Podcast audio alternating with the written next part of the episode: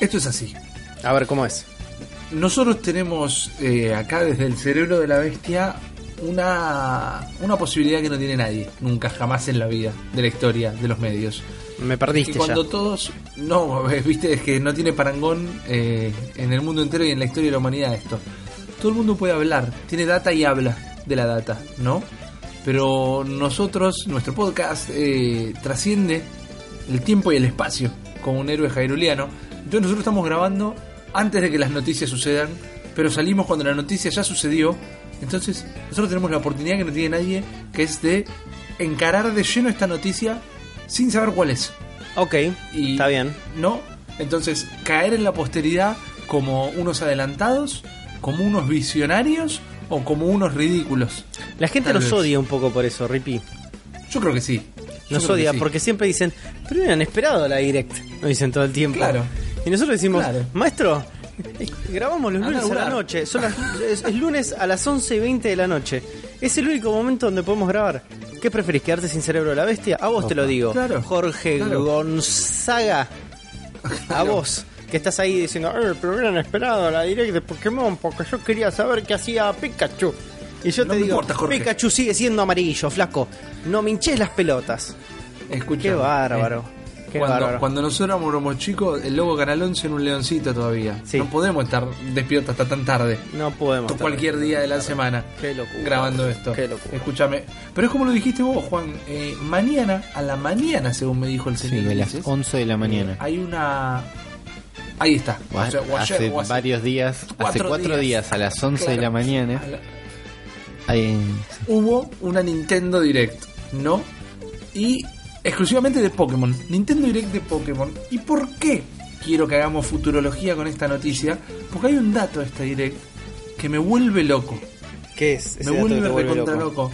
El dato es que la Direct ya se sabe que va a durar exactamente 8 minutos. Uh, al palo y a la bolsa. algo de la bolsa.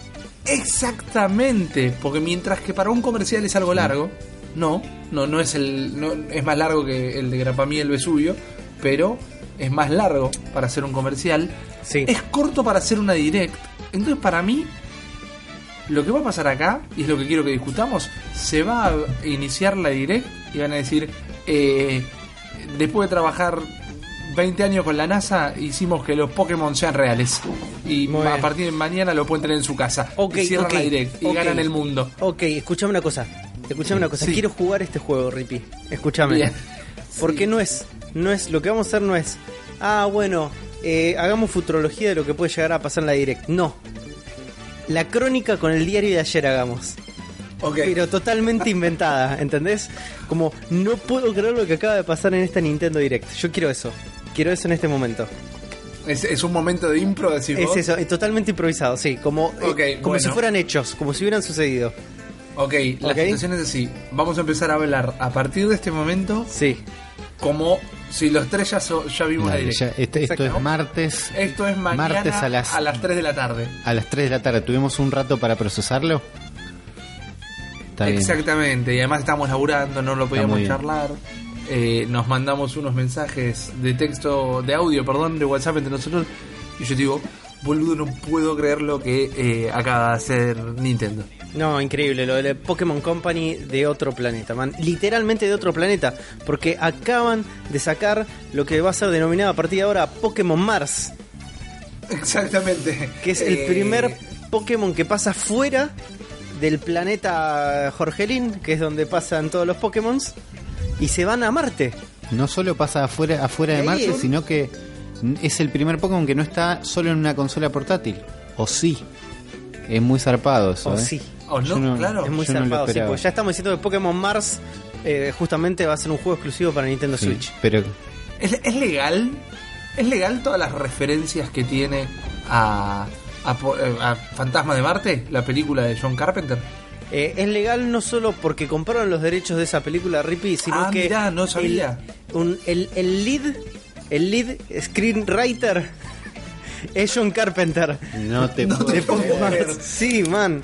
Sí, sí, sí, sí. Está ahí en los créditos. Fíjate que al lado de Noboru Iwata está John Carpenter también. Noboru Iwata, el, el primo El de primo. Iwata, que lo hizo entrar él a Game Freak cuando era presidente de Game Freak. Exactamente, toda la data eh, es, es Así que esta sí que no nos la veíamos venir. Eh, un Pokémon ambientado en Marte, En el espacio, escrito por man. John Carpenter y producido nada más y nada menos que por Hideo Kojima. No puedo creer. No, yo. Bueno, pero cuando, cuando dijeron lo de Kojima, cuando dijeron lo de Kojima, ahí me cerró porque también este es el primer Pokémon que es un FPS. Claro. Porque entendí cómo viene a eh, disromper con Sí, el género. Claro, disromper, un disromper una, nueva palabra inventada para Pokémon. Mars. Cuando, cuando a los seis minutos de conferencia parecía que estaba todo dicho, parecía que ya estábamos cómodos, pero esos dos minutos extras sirvieron para hacer el link, para entender qué iba a hacer Samus adentro de esto. Entiendo que Claro, no, no es que es Bueno, un Metroid, guarda. no es un Metroid, es un Pokémon, pero va a estar bueno si está Samus Sí. por ahí. Si es en primera persona, va a estar bueno. Totalmente, aparte con el hecho de que ahora, bueno, eh, tenés este Pikachu que tiene la, la capacidad de andar con dos blocks en cada mano y bullet times, viste, como que yo creo que es, va a ser el Pokémon definitivo. ¿Y cuándo un juego con Bullet Time Ese- falló? Decime eso, nada más. Nunca, Jamás. jamás, nunca, nunca existió un juego llamado Enter the Matrix. no. Ja- Ojalá, yo lo único que te digo, lo único que quiero, porque esto es un Pokémon Sí. después de todo, ¿no? Entonces yo lo único que pido es que o respeten el canon o lo hagan mierda. Porque yo no entendí si cuando al final de la direct aparece esa, esa imagen que dura dos segundos, tres segundos con toda la furia. Pero nosotros la captamos, la captamos y hicimos GIFs, hicimos GIFs. Cuando aparece esa imagen de Yoshi, ¿qué me están queriendo decir? ¿Que va a haber eh, un crossover o me están diciendo que Yoshi es un Pokémon? Siempre, que, siempre pensé que Yoshi era un Pokémon, man. Y tiene sentido. Sí, ¿Viste? sí, Está encerrado en un huevo, que el huevo podría ser como la Pokébola. Pero bueno, ahora, ahora lo que más tiene sentido es justamente que encuentren un, Yo- un Yoshi en Marte. ¿no? Ah, ¿Entendés? Entonces Ajá. ahí, ahí empieza como el juego de, ah, entonces en realidad Mario estaba pasando en Marte. Guarda. claro. Guarda. ¿Querías un universo? Ahí tenés. Ahí tenés. Impresionante, la no verdad, sé- la de esta direct, ¿eh? La verdad que quedé anonanano. Ah, no, no, no, no. Es, es terrible. Eh, yo creo que va a ser el mejor Pokémon de todos. No sé si está bueno el cambio de que Terry Cruz empiece a ser la voz de Pikachu. A mí siempre me cayó bien, Terry. Yo creo que si Va tiene un, bien. No, ah, es un genio. Digo, si tiene una Glock en cada mano, entiendo por dónde viene. Yo quiero que como nosotros, por miedo a que nos salte el Content ID, Rippy, no podemos estar utilizando el clip de audio de Terry Cruz haciendo de Pikachu, pero yo sé que a vos te sale muy bien el Terry Cruz eh, Pikachu, así que te pido por favor que a toda nuestra audiencia se, se lo hagas, se lo representes. Eh, sí, eh, es, es una cosa así, viste. Eh, medio como de la calle, ¿no? Medio. Y porque es un, es un Pikachu, urbano. gangster, sí. Claro, es, eh, que, que dice. Es Pikachu. Viste, como que. Pica. Como- Pica. Pikachu. Ese, ese Pikachu vio cosas, man. Claro, claro. adentro y afuera. Claro. Las vio. Así que, no sé, man, yo les digo que vayan guardando guita Por para su, los amigos. por otro lado, a mí me parece que el Pokémon Mars está todo bien, pero me parece que eh, el Pokémon Urano no, no vaya para ningún lado, hijo. Y es más complicado. Sobre todo porque viene con el Scratch and Sniff. Sí, y sí, el sí. Urano es más complicado. Sí, aparte no me gusta eso de que los Pokémon ahora tienen como como forma de asterisco. No, no, no, no me cierra, no me cierra. Volvieron los Missing O, Claro. En es forma de- una mierda. los Es ¿cómo medio llaman una estos mierda. que eran Ah, Eh, unknowns. Unknowns? unknowns. Unknowns, Horrible. todos con forma de asterisco. Horrible, Claro. horrible. Me- Pero bueno, sabemos que el- Kojima no estaba involucrado en Pokémon Urano porque se dedicó exclusivamente a Pokémon Mars. Exacto, ese se lo dieron a, a dirigir a Zack Snyder, el, el Pokémon Urano. Dice que el juego doble, dura el doble porque está todo en cámara lenta. Todo. Y es la primera vez también, yo creo que esto va a crear mucha controversia donde, bueno, tenemos al primer Pikachu trans de la historia. Exactamente, porque es, eh, es, es inclusivo, es una saga Es inclusiva. una serie inclusiva. Va a ser polémico, va a haber mucha gente quejándose, mucha gente a favor, mucho meme, mucho GIF, mucho, mucho Bueno. hashtag. Pero bueno, todos, eh, todos estamos, acá por lo menos en el cerebro de la bestia, estamos a favor del Pikachu trans. 100%. Obvio, man, eh, a ver, eh, Nintendo instauró el primer personaje trans de los videojuegos con Birdo hace 30 años. El Pikachu trans era no solo un paso lógico, sino que ya tiene, ya, ya le, le abrieron la, la puerta y, y le desenrollaron la alfombra, man. Era hora. Y hay que ver cuando se ponen a- al día las demás empresas.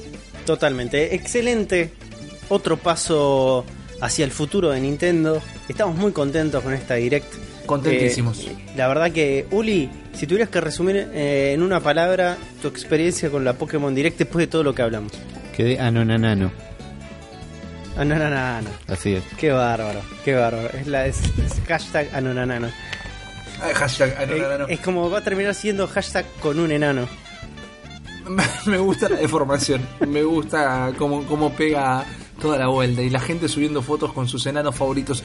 Buenas noches, buenos días, buenas tardes, el, donde sea que estén en el espacio-tiempo, están escuchando un nuevo episodio del Cerebro de la Bestia donde no sabemos qué depara el futuro de Nintendo, pero sí sabemos que nos gusta decir un montón de tonterías. Ah, y venimos a compartirlas por favor. con todos ustedes. Eh, así que ya veremos cuando salga esto qué demonios pasó con esa direct. Yo soy eh, ¿Un ser humano? contrario. No sé, pero no soy, no, yo soy, Yo soy un dinosaurio. Estaba pensando qué es lo contrario de pesimista y me decía el- mi otra parte del cerebro me respondía optimista. No, no, optimista no es. Yo soy optimista que va a ser el anuncio que todos estamos esperando. A mí me da miedo cuando metes esas pausas que estés haciendo una CB. A mí también.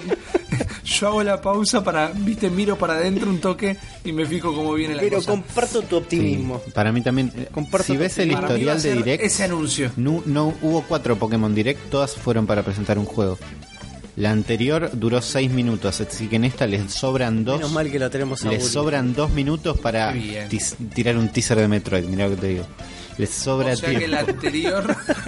basta, que no lo para, basta con Metroid. Basta, carajo. Eh, y la última fue la que anunciaron, o sea, el. El Sun and Claro. Moon. Sun and Moon y después hubo dos de XY, una en enero y una en septiembre. Eh, no sé, man. Para mí está todo dicho. Yo mantengo este optimismo y para no quemarla hasta el viernes, les propongo que agrupemos todo el conocimiento que entre los tres en esta trifuerza todopoderosa hemos adquirido y arranquemos con este programa que hemos dado en llamar, como diría el Pikachu Terry Cruz, el cerebro de la bestia.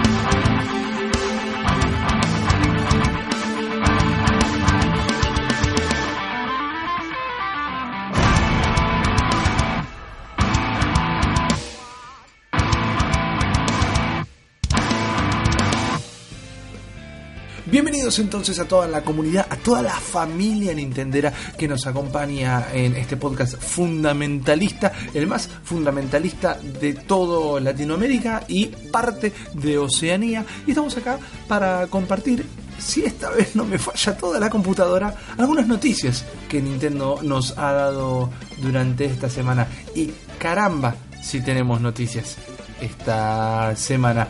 Pasaron cosas, están pasando cosas podemos no eh, inventarlas todas, así que vamos a arrancar a compartir algunas con ustedes, como por ejemplo el circo de FIFA en Switch que ya es un cabaret esto, maestro. ¿Qué está pasando, Ulises? Yo, le- yo les Como tengo que pedir fútbol, perdón ¿no? primero por esto. Exactamente, exactamente. Claro, pero nosotros tendríamos que ser los responsables de que esto no pase, me parece. Pero en busca de las noticias y en busca de la novedad y con ganas de pegarle a Electronic Arts y al FIFA porque a nadie, nadie de acá le encanta tampoco. Entonces dijimos, no, FIFA nos está cagando porque el FIFA 18 no se va a llamar 18, se va a llamar FIFA Super Special Edition Nintendo Switch, no sé qué. Ahora nos enteramos que el FIFA 18 se va a llamar FIFA 18 en Switch. Y tenemos una fecha que es 29 de septiembre. Ok, ya es Electronic real. Arts es real, se va a llamar FIFA 18 igual que las otras versiones. Y ahí es cuando la gente dice, eh, weu, weu, tampoco igual. ¿Pero qué son, la sacaron un trailer chilena? para anunciar todo esto. ¿Cómo? sí, sí, por to- todo Chile se paró. Y, nos, y dijo, ¿vieron el trailer hermoso que sacó FIFA 18? Espectacular, que dice, tenemos hasta la tapa, que dice FIFA 18 en Nintendo Switch, está buenísimo. Cuando termina el trailer hay un textito abajo chiquito que dice Frostbite Game Engine Technology y el modo The Journey, que es como tipo un modo single player loco, Ajá. solo van a estar disponibles en Xbox One, PlayStation 4 y PC. No todas las features están disponibles en todas las plataformas, dijo el texto tímidamente. Eh, Y eso habla de la versión de Nintendo Switch, de la versión de PlayStation 3 y 360 que van a salir, Todavía van a salir. aun cuando las Wow. consolas casi no se hacen. Sí, sí. Eh, a mí No esto me ofende muchísimo, man. Porque yo no ¿En juego sentido? FIFA. Yo no juego FIFA generalmente. Salvo que haya una reunión con amigos y se dé la rara casualidad que justo esa gente solo juegue FIFA. Ya casi no pasa en mi vida. Pero el modo de Journey yo lo jugué. El modo historia yo lo jugué. Y, Y estaba un poquito bueno. a ver, yo te digo, yo tengo más ganas de, de chiquito tenía más ganas de ser un caballero del zodíaco, de que ganara un mundial, pero el tema de la historia, el viaje del héroe, pero deportivo, funcionaba bien. Estaba bueno ver Claro, crecer a tu personaje. le agrega una narrativa. Exactamente. Hacía que a la gente que no le interesan los juegos de fútbol tuviera medio como una excusa o, o una introducción, un- algo que te hacía el viaje más pasable. Y es una cagada que no esté en Nintendo. La verdad me, me, me decepciona un toque. A mí no podría Te importar. entiendo que no está el motor, pero Yo creo que mi experiencia que Y quiero de bien. FIFA es simplemente para jugar con ustedes, chicos. No le voy a dedicar un segundo más a ningún juego tipo eh, FIFA o PES si no puedo jugar con ustedes. Y en todo caso, si quiero un modo leyenda, lo prefiero en un juego de Fórmula 1 o en un juego de básquet. Pero eh, el fútbol no sé. No, no, no, no, no me atrae demasiado. El de Fórmula 1 sería genial, boludo. Soy Alain Prost. sí, sí. Solo para decir la palabra Sí. Prost. Alain Prost. Sí. Sí, pero. Ok, te lo banco. Ahora, más allá de nuestros gustos personales, eh, ya está faltando a su promesa de Electronic Arts de vamos a estar con ustedes, vamos a estar con ustedes, vamos a estar con ustedes, de ellos hacia la Switch. Y ahora, bueno, pero te lo saco lisiado el juego. Preguntonta. Pregúntete. Sí. ¿Es por un tema de incapacidades técnicas, un tema del port que no todavía no le agarran la mano o es porque para ellos la Switch no se lo banca? No lo aclararon hasta donde El- yo entiendo. Claro, te entiendo que el motor, el Frostbite Engine, no esté preparado. No sé si por capacidades técnicas no se puede o si no todavía nadie lo hizo y ellos no quieren ponerse a hacerlo. Pero te banco que el motor no sé qué. Que le falte un modo, que no sé, a menos que el modo de- necesite demasiado de este motor, me parece, me, me parece más de bueno, ya está, cerralo. ¿Cómo está? Y tenemos todo menos esto, bueno, cerralo, cerralo como está, pero Ah, cerralo. ok. Bueno, Como pero cabe- Me suena una- Cabe la posibilidad también de que suena lo puedan como parchear eso, ¿no? En algún momento. Yo no esperaría, no esperaría con muchas ganas, pero podría pasar. Depende de la venta que tenga también, ¿no? Ujú. Yo Claro, lo que estoy puede pensando ser. es que si nosotros tenemos tanta confianza a la gente que hace Neva Playgrounds como para que lo vaya actualizando para Switch, deberíamos tener la misma confianza para que lo haga con el FIFA. Es verdad. No, porque EA Play, NBA Playground son unos pibes más tranqui de un estudio que está- se está se está ganando el cariño de la gente y está escuchando y charlando. Y Electronic Arts son unos monstruos gigantes que quieren vender todos los FIFA que puedan. Sí, eso es verdad, pero bueno, por eso yo creo que por la plata baila el mono. Yo creo que si a Ubisoft le va bien con los juegos que haga para Switch, con esta cosa loca de Rabbids, eh, y el FIFA vende moderadamente bien, Electronic Arts va a decir, bueno, ok, eh, si, a- si le están dando bola a la consola, le tenemos que dar más bola. Ojalá, es lo que quiero. No, eh, viniendo de Electronic Arts es difícil que pase, realmente. Pero hay cosas que son igual de sorprendentes y sin embargo sí suceden en la vida real como unas cosas locas para que juegues ARMS con tus amigos y le pegues en la cara a distancia. Exactamente, Rippy. Finalmente vas a poder cumplir tu sueño de sentir cómo es que una parte de tu cuerpo se longue, man. Ok, bien. Porque nadie, absolutamente nadie es ajeno al hype que está levantando ARMS en este momento y ya hay gente eh, que está pensando cómo lucrar con la mecánica del juego y tratar de llevarla de alguna manera a otro nivel. Y así es como surge esta cosa rara llamada Javi, que es un proyecto que está siendo fundado vía Kickstarter. Y si se preguntan, hey Juan, ¿qué es un Javi? Y yo le digo, no, no es una persona. Este, no, un Javi es una especie de juego que ellos denominan que es un juego amistoso de boxeo y que es un aparatito como si fuera una especie de consolador gigante que lo que hace es que Sí. se estira así. ¿Por qué me no- hace acordar tanto a una flashlight? No sé, man. Pero no puede ser. Es como una cosa fálica y al mismo tiempo non fálica. Es como. Claro. Es, es una contradicción que no camina porque no tiene patas, pero es una contradicción en sí misma. Eh, el juego este básicamente es un guante de boxeo con esta propiedad extendible como si fuera un paraguas. ¿Vieron los paraguas que se, que se estiran? Bueno, sí, telescópico. telescópico, dice, los, un con los vasito vasitos telescópico. telescópicos, exactamente, como eso. Eh, y con el vasito telescópico, como si le fueras a pegar a tu mejor amigo en la cara. Un Ah, éxito, sí. un éxito. Eh, el guante que tiene se complementa de alguna manera con una app para celulares que lo que hace es traquear la performance de las trompadas y al mismo tiempo se vende con una especie de casco protector que lo que hace es registrar eh, por medio de sensores las trompadas que vas recibiendo. Entonces la idea es como que un amigo tuyo agarre uno de estos cosos eh, fálicos, el otro agarre el otro, se ponen los dos cascos y se empiezan a cagar a piñas. Este, al mismo tiempo parece que va a tener un modo historia con customización de personajes y progresión de niveles. Eh, que eso lo pueden ver en la página de Kickstarter y en el spot publicitario que tienen. La verdad que lo que se ve de esa parte como de story mode está muy choto, está muy verde todavía, muy de concepto y de concepto como de, de libro infantil de editorial Sigmar de los años 1983. Es una cosa medio espantosa. De los juegos de los Pokémon Truki que te aparecen en las publicidades en Instagram y en Exacta- Tumblr. Exactamente, un juego de Flash de Pokémon parece. Este. Igual sí. no, no- no se lo van a vender a nadie. Y estaba difícil. Yo no me, no me imagino saliendo bien una pelea Mira, de eso. el, el equipo se quiere asegurar por lo menos 60 palos de libra para poder terminar de crear el sistema. Este. ¿Cuánto van? No sé, ya te digo, eh, no, lo, no lo he fijado, porque está en moneda danesa y no sé Oh, puntualmente cuánto es eh, la conversión en libras. Dame un segundo. Pero no lo voy a hacer. No te No lo voy a hacer, No No lo voy a hacer. vida. No, no 60 hagas. palos libras es un montón de guita, man. El proyecto está impulsado por un danés medio loco llamado Christian Trosup. Que el flaco dijo: Ay, estos pibes se la pasan jugando los jueguitos, ¿qué puedo hacer? Bueno, que se caguen a piñas, es mejor. Entonces, eh, la manera que tuvo esta de solucionarlo es crear estos dos dispositivos eh, de forma, no sé, como para sustituir los jueguitos o la violencia doméstica, no tengo ni idea cuál era la idea de este pibe.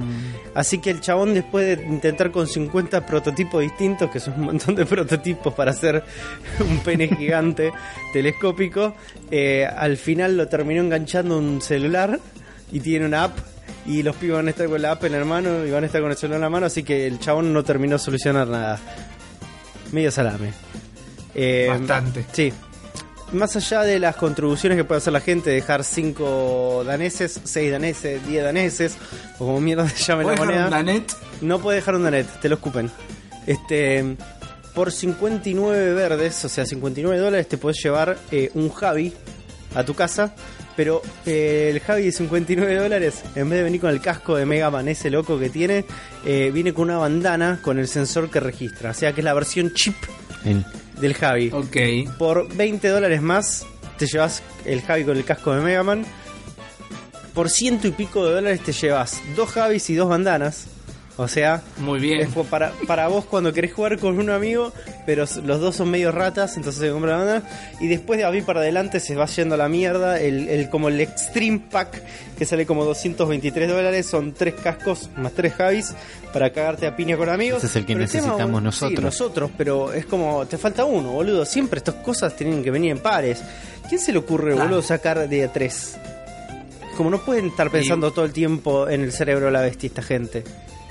Eh, no, no pueden vivir sin nosotros, Juan. No, man, es muy, No muy salado sin- igual, 233 dólares, boludo, por un casco que parece hecho de telgopor del, del Mega Man, este, ¿cómo se llama? Este Exe, el de las batallas Sí. que te gusta a vos por turnos, Rippy. Que me encanta. Sí, me encanta. que parece el casco Sí. del Mega Man y por estos consoladores telescópicos. La verdad que si me preguntas a mí, si me preguntas a mí, es una pelotudez. Pero ¿quién soy yo para juzgarte, Christopher? Así que hace lo que quieras, maestro. Y con tu guita hace lo que quiera, con la mía no vas a recibir un mango. A menos que. A menos que. Que hagas un eh, jueguito, Christopher. y- ¿en No, serio? no, es que sí pienso poner unos mangos, o estoy tentado en poner unos mangos en lo que voy a denominar eh, esos nindis que hay que seguirlos de cerca. En las noticias que no quedaron del episodio anterior, porque soy un gil y perdí el audio, hablábamos de un juego que era como Pokémon, pero en vez de tener los animalitos, eh, jugabas al golf y recorrías todo el mundo entero siendo el mejor golfista, eh, mejor que nadie más. Era una cosa extraña, era un juego chiquito y esta semana me llamó la atención otro juego chiquito. No sé si tienen el trailer por ahí Sí, sí, sí. para verlo como la gente. Ahí lo estoy viendo. Exactamente, estamos hablando de este juego que se llama tan simplemente Poi. P-O-I. Es un juego que ya está en Steam, ya lo pueden conseguir en Steam en este momento y va a llegar a todas las consolas con soporte para Twitch como anunciaron esta semana que están escuchando este episodio, a menos que lo estén escuchando esta semana, no jodan, ya saben cómo funciona lo del tiempo acá. El tema es que por más que todavía no tiene fecha, sí podemos ver abiertamente lo que es en Poi, porque es una aventura que de entrada parece un bootleg de Zelda y parece un feo bootleg de Zelda realmente. ¿Sabes qué me un- parece a mí más, Rippy? Aunque Un. Banjo Kazooie. Ok, tiene algo de Banjo Kazooie, sí, definitivamente. Es un plataformero 3D, si lo están viendo en la versión audiovisual de El cerebro de la bestia, porque tenemos múltiples versiones para múltiples plataformas. Es justamente un Banjo Kazooie en donde vamos a ir atravesando varios Mario terrenos, 64, varios mapas. Kazooie. Claro, exactamente, buscando resolver los misterios de El guante de la Vía Láctea, que suena bastante complicado, man. Yo no meto la mano en el guante de la Vía Láctea. Claro. Es como para No, un audio de Maradona. Mala mía, mala mía, mala mía, mala mía. Quiero por verte hacer- ponerte el guante de la Vía Láctea. Eh, mala mía por hacer traducción mientras lo estaba leyendo. El globo de la Vía Láctea. Me cambiaste una B corta por una B larga. Es el globo de la Vía Láctea, no el guante. No es mejor, pero no está es bien. mejor, no es mejor. No es mejor. Mira cómo quedó este globo de la Vía Láctea. Eh, el tema es que vas a explorar las tierras de, de este juego y tenés desafíos plataformeros, tenés uno que otro puzzle. Para mí lo que se ve, no te digo que se ve como un juego flash, ni de pedo, pero se ve como que le falta un golpe de horno terrible. Y no es que Sí, sacaron el trailer así nomás, de- es que hasta ahí les dio el laburito a ellos. Ni te diría. Porque para mí eh, es muy se pueden escudar muy fácilmente en como decisiones estéticas de esto. Como que le faltan Sí. todas las sombras a este juego. Si se dan cuenta. Toda, exactamente. Le Le faltan- un par de texturas. No sé, le faltan texturas no sé, le faltan sombras, le falta iluminación. Pero me parece que también es como esta búsqueda estética de la época, como te decía, el Banjo Kazooie, del Mario 64, eh, que si bien aprovecha como para hacer los polígonos menos filosos este juego, Sí. aparece- eh, ap- aprovecha las bondades de esta época, eh, me parece que el objetivo es ese, ¿eh? Yo, si los mí me me dicen, eh, decisión estética, te la banco, eso. Ok, eh, pero eh, este eso es lo que me llama la atención del juego y me seduce un poco. Porque a primera vista, a primerísima primera vista, pues decir, che, esto se ve medio choto. Pero los niveles parecen tener una complejidad y el imaginario tiene una cosita. Estudio Ghibli falopa. Sí, porque me viste, están en un. Están Sí. en un. en un globo aerostático que en realidad es un barco pirata que no está atado a un globo, sino que es una ballena que vuela. Y de repente están peleando contra un pulpo gigante, pero te das cuenta que están metidos en una bañera gigante. Eh, y hay todas esas decisiones que digo, che, se me hace que hay una historia muy entretenida atrás de esto. Yo hoy Hay una descubrí- suerte de mentor que parece un maestro Roshi. Hoy descubrí, Riffy, que a este tipo de juegos eh, se los denomina dentro del fandom como collectatons. Porque eran, Ajá. jue- Collectatons. porque eran juegos que durante la primera época de los, de los juegos en plataformeros en 3D, la forma que tenían los desarrolladores para mostrarte cuáles eran los caminos que podías seguir, porque la mayoría de la gente se iba a perder en estas primeras aproximaciones a los mundos abiertos, era dejándote como migajas. Y esas migajas son como en el Mario Claro. 64 las monedas. ¿No? Exacto. Entonces, eh, a la medida que fueron avanzando la- estos, este tipo de títulos, este tipo de juegos, empezaron a, a generar como mecánicas de juego dentro de esas, de esas, este, de estas migajas. Entonces, por ejemplo, en el Donkey Kong, el de Nintendo 64, ya tenés como una cantidad de cositas para ir agarrando de las bananas, moneda, los ñandú dorados, los rinocerontes dorados, todas esas cosas que vas encontrando durante el juego. Eh, y si te pones a empezar a enumerar esos tipos de juegos, tenés el Croc, tenés el Spyro, tenés... eh, Sí, hay mil. Hay miles, tenés el de... ah, ¿Cómo se llama este? Que es como... Más allá del Banjo Kazooie, pero el, el que eres como en joda, que sos como un, una ardilla. Conker. El Conker. El, Conker. el Bad Fur Day. Eso. Todos esos juegos que pertenecen a una generación, a esta generación de los de la Nintendo 64 tenían como esta mecánica y todos responden más o menos a, a estos mismos lineamientos. Y estoy para jugarme un jueguito así ahora, ¿eh? Y estoy para jugar la Switch. Sí, Estoy como para jugarme un jueguito sí, así. sí. Totalmente. Para mí, Pero además- 10 dólares. Sí. Sí. Yo estoy, yo estoy en 10. ¿15? ¿20? Eh, No dicen cuánto. Sí, Yo no tengo 20 Esto ya de está dólares de ganas. En nada. Steam me dijiste. correcto. Lo podemos buscar en este momento. Lo voy a buscar en este momento, sí. Dale, mientras tanto yo te comento que justamente me seduce que... Uy, ya me estás diciendo que está carísimo. Está 15 dólares, Uli. Ah, Ay, Está al borde, ¿eh? Está al borde. Me parece que es un Sí. juego que puede llegar. Depende de las horas. Es un juego que puede llegar a valer 15 dólares, ¿eh? si me dura si me dura más de 6 horas, eh, te banco los 15 dólares. Ojo que este juego puede llegar a ser todo lo que Yooka-Laylee hace mal, ¿eh? Exactamente. Es- eso, me, eso parece de lejos que lo hace un poquito mejor, pero hay que Y ver. las, ¿Sabes cuál es el diferencial para mí? El diferencial lo veo en estas cosas de referencias. Porque veo Studio Ghibli, veo, mm, eh, veo Nintendo, veo Mario, veo un toque de Zelda, veo que hay amor detrás de sus aparentes, en un primer momento, limitaciones. Me parece que lo vamos a terminar jugando eh, para ver qué onda. Pero se lo ve muy bien, entonces el POI es el Nindy que hay que seguir de cerca últimamente. Eh, la gente sigue de cerca Pokémones con sus celulares, caramba. Sí, es. En, hoy, es- esta tarde hubo una conferencia que me sirvió para manejar la ansiedad con la presentación de Pokémon y la E3 que no llega nunca.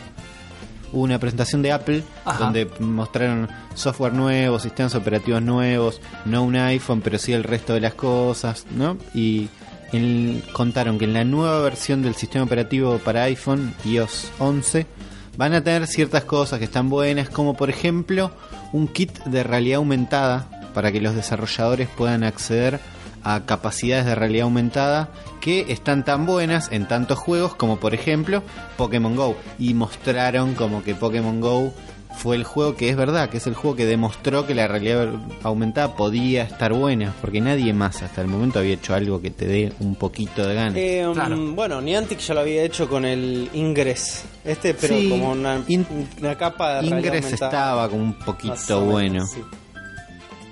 por eso. Le faltaba la marca poderosa que era Pokémon. Igual el, Claro, y la, la interacción con la cámara. Claro, exactamente, porque el, el concepto de realidad aumentada es como bastante amplio.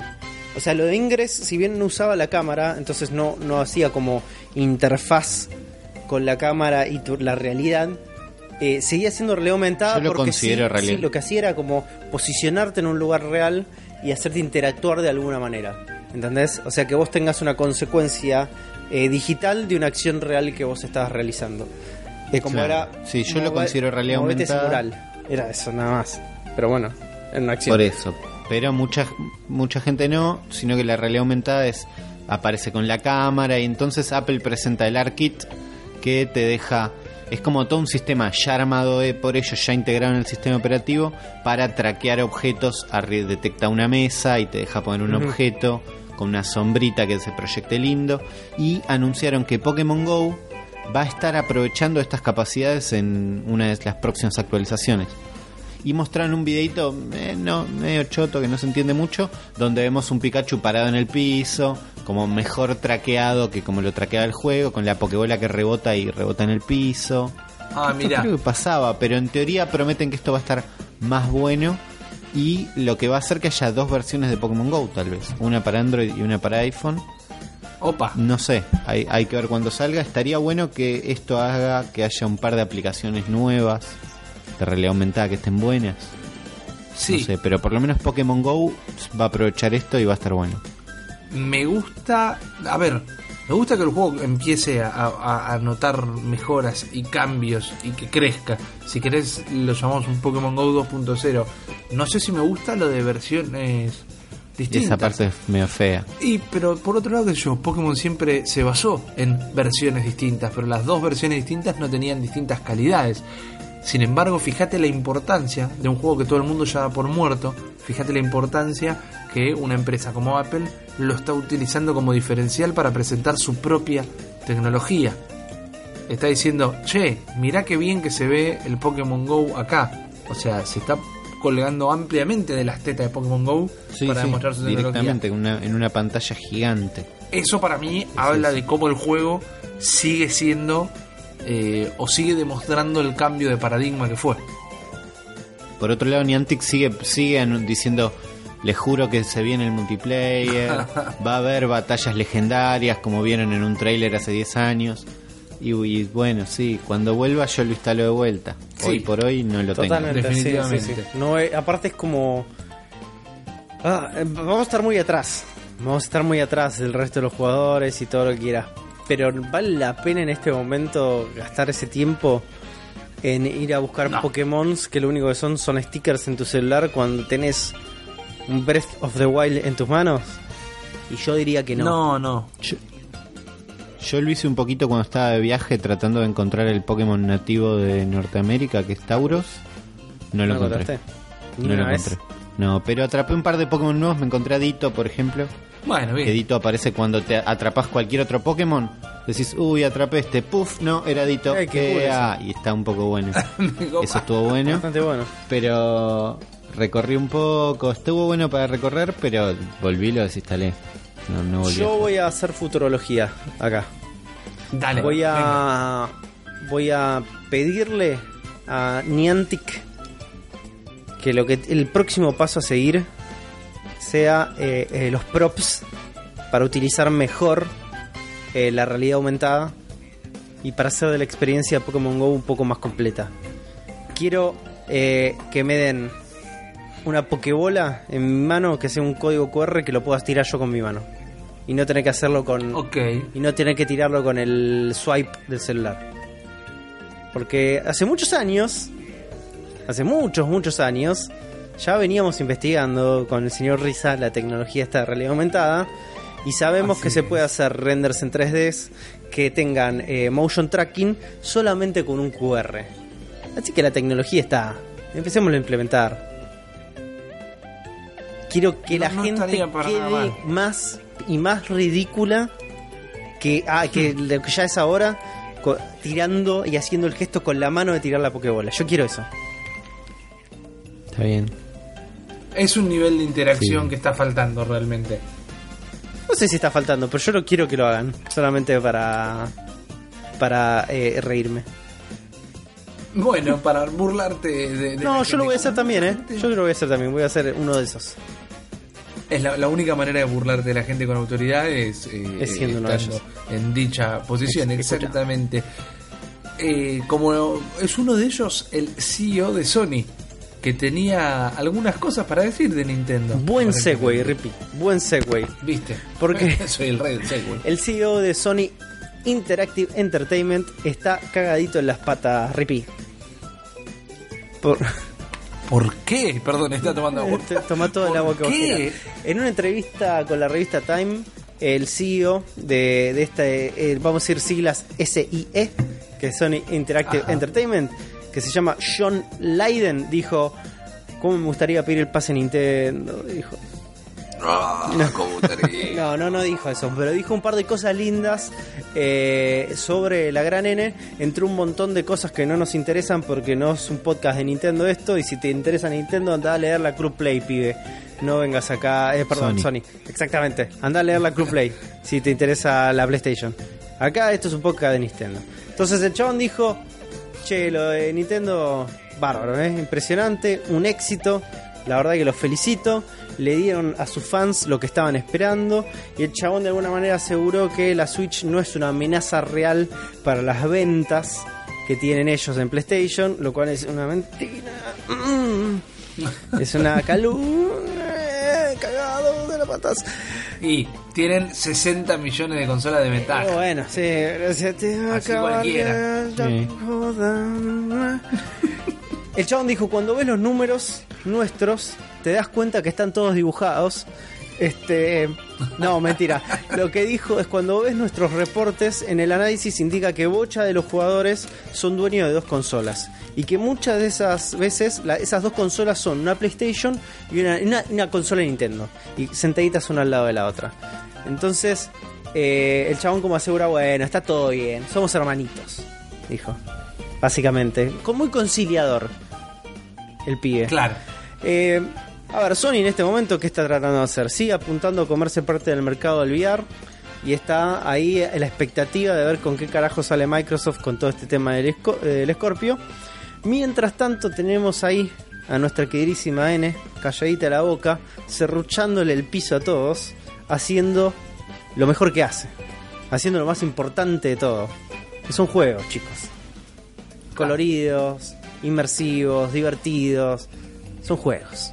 Así que, Todos los idos. querido amigo John, CEO de Sony Interactive Entertainment, te mandamos un besito desde la cima. Mientras Sergio González musicaliza este momento con We Are the Champions, versión MIDI, así nos salta ningún tipo de copyright claim. Démosle unos segunditos a, a la versión esta amiga. Gracias, gracias. Lo que más bronca me da es que no tardé nada en conseguirlo. Hermoso. Hermoso. Eh, ¿Sabes de quién tiene que aprender este tipo? ¿De quién tiene que ¿Sabes de aprender? quién tiene que aprender este tipo? De alguien que nos comentó recién que Uli, hace unos segundos nada más, que es un tipo humilde, es un tipo que viene de un lugar muy chiquito, y es un tipo que está transformándose en un ejemplo de la industria. Porque estoy hablando de Matthew Karch, que no solo tiene uno de los mejores apellidos que vi en mucho tiempo, Matthew Karch. eh, sino que sino que Matthew Karch es sí eh, que no uno de los responsables no, definitivamente es uno de los responsables de NBA Playgrounds que es un juego que nosotros particularmente estamos jugando un montón en la Switch lo estamos transmitiendo todos los jueves lo jugamos cuando nos juntamos lo jugamos en nuestra soledad y pronto lo vamos a poder jugar con una actualización en la versión de Switch, porque a través de su propia cuenta personal de Twitter, Matthew Karch dijo que se viene ya la actualización y todo lo que va a traer. ¿Qué va a tener esta actualización? Va a reducir a la mitad el peso del juego, el peso del archivo del juego, va a incrementar la resolución, aun cuando el juego va a pesar la mitad, va a agregar las funcionalidades online y además de eso va a agregar todas las funciones que ya tienen las otras versiones del juego, como ser esta fatídica barrita para calcular los tiros, que yo espero que te dé la opción de no ponerla, o sea, o activarla o desactivarla, porque yo ya aprendí a jugar sin, sin la barrita. Y no me interesa tu barrita ahora. No tengo tiempo para tu barrita ahora. Si no estuvo al principio, que no venga ahora. Sin embargo, Matthew Karch también nos atendió a todos con algo que sí llegamos a hablar en el episodio anterior, que era la gran sorpresa que tuvo para nosotros la semana pasada. Porque esta noticia puede tener una semana, pero está buena discutirla por dos motivos. Primero por lo que es y dos... Pues... Primero por lo que es y después por lo que implica. Ay Dios, cómo están estas neuronas. Primero por lo que es y después por lo que implica. El anuncio de Matthew Karch es que todos los que hayan comprado en el NBA Playgrounds antes de la actualización y los primeros días que salió, como lo estamos teniendo nosotros, van a recibir cuando salga de manera gratuita el nuevo Jack Fu. ¿Y qué pasa con esto? Nadie iba a gastar un peso en el Jack Fu, Nadie. pero, pero todos lo queríamos jugar. Y ahora, No sé si jugar por por apoyar- probar. Pues, probar. Somos curiositos. Bueno, pero para probarlo lo tenés que Somos jugar. curiositos. ¿Qué pasa con el Jack Fu? El Jack Fu era un juego horrible, pero se veía muy bien. El, el Jack Fu está atrapado en un Tenía un motion capture No recopado. mal, se veía bien.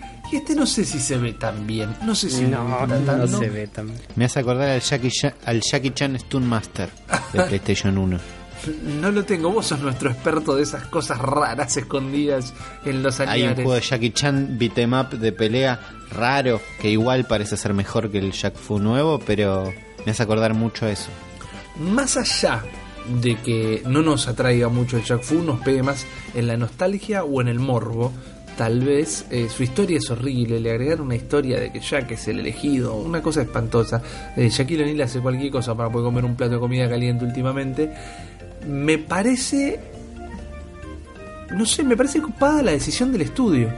O sea, no, Sí. le van a dar soporte al juego que necesita un soporte urgente y además te van a estar regalando algo. Es un estudio chiquito, sabemos que tiene de padrino Electronic Arts, pero no es un juego que lo va a comprar mucha gente el Jack Fu, así que ya regalarlo tanto es directamente ir a pérdida. Lo veo como una decisión inteligente, ojalá le, les rindan frutos.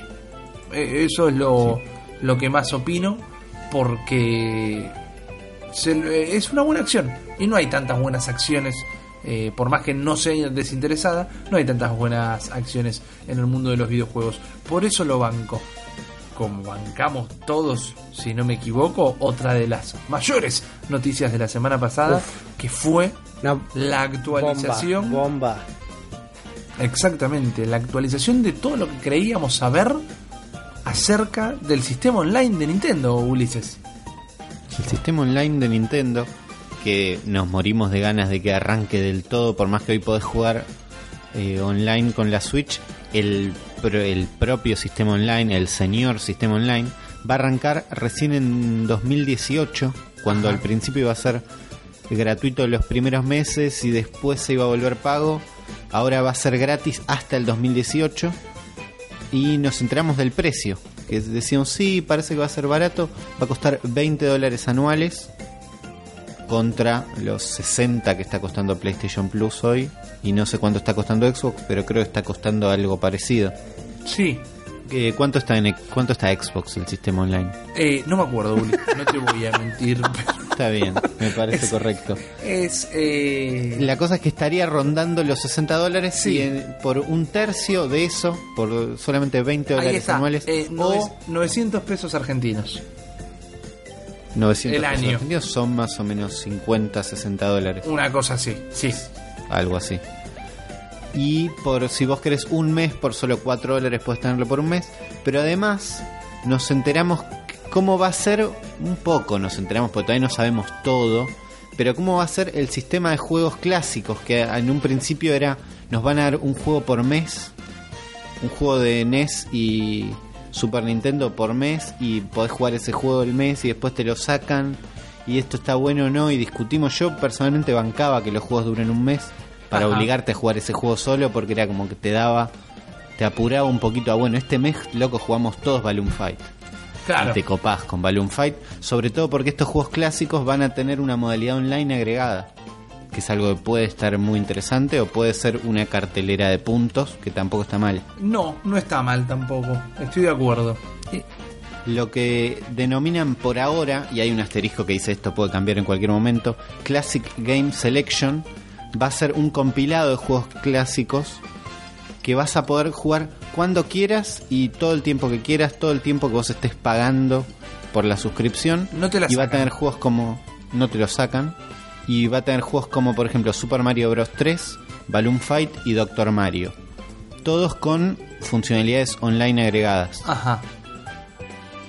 Y hay gente hablando de que esto sería una especie de Netflix. Me encanta el nombre. Comparando.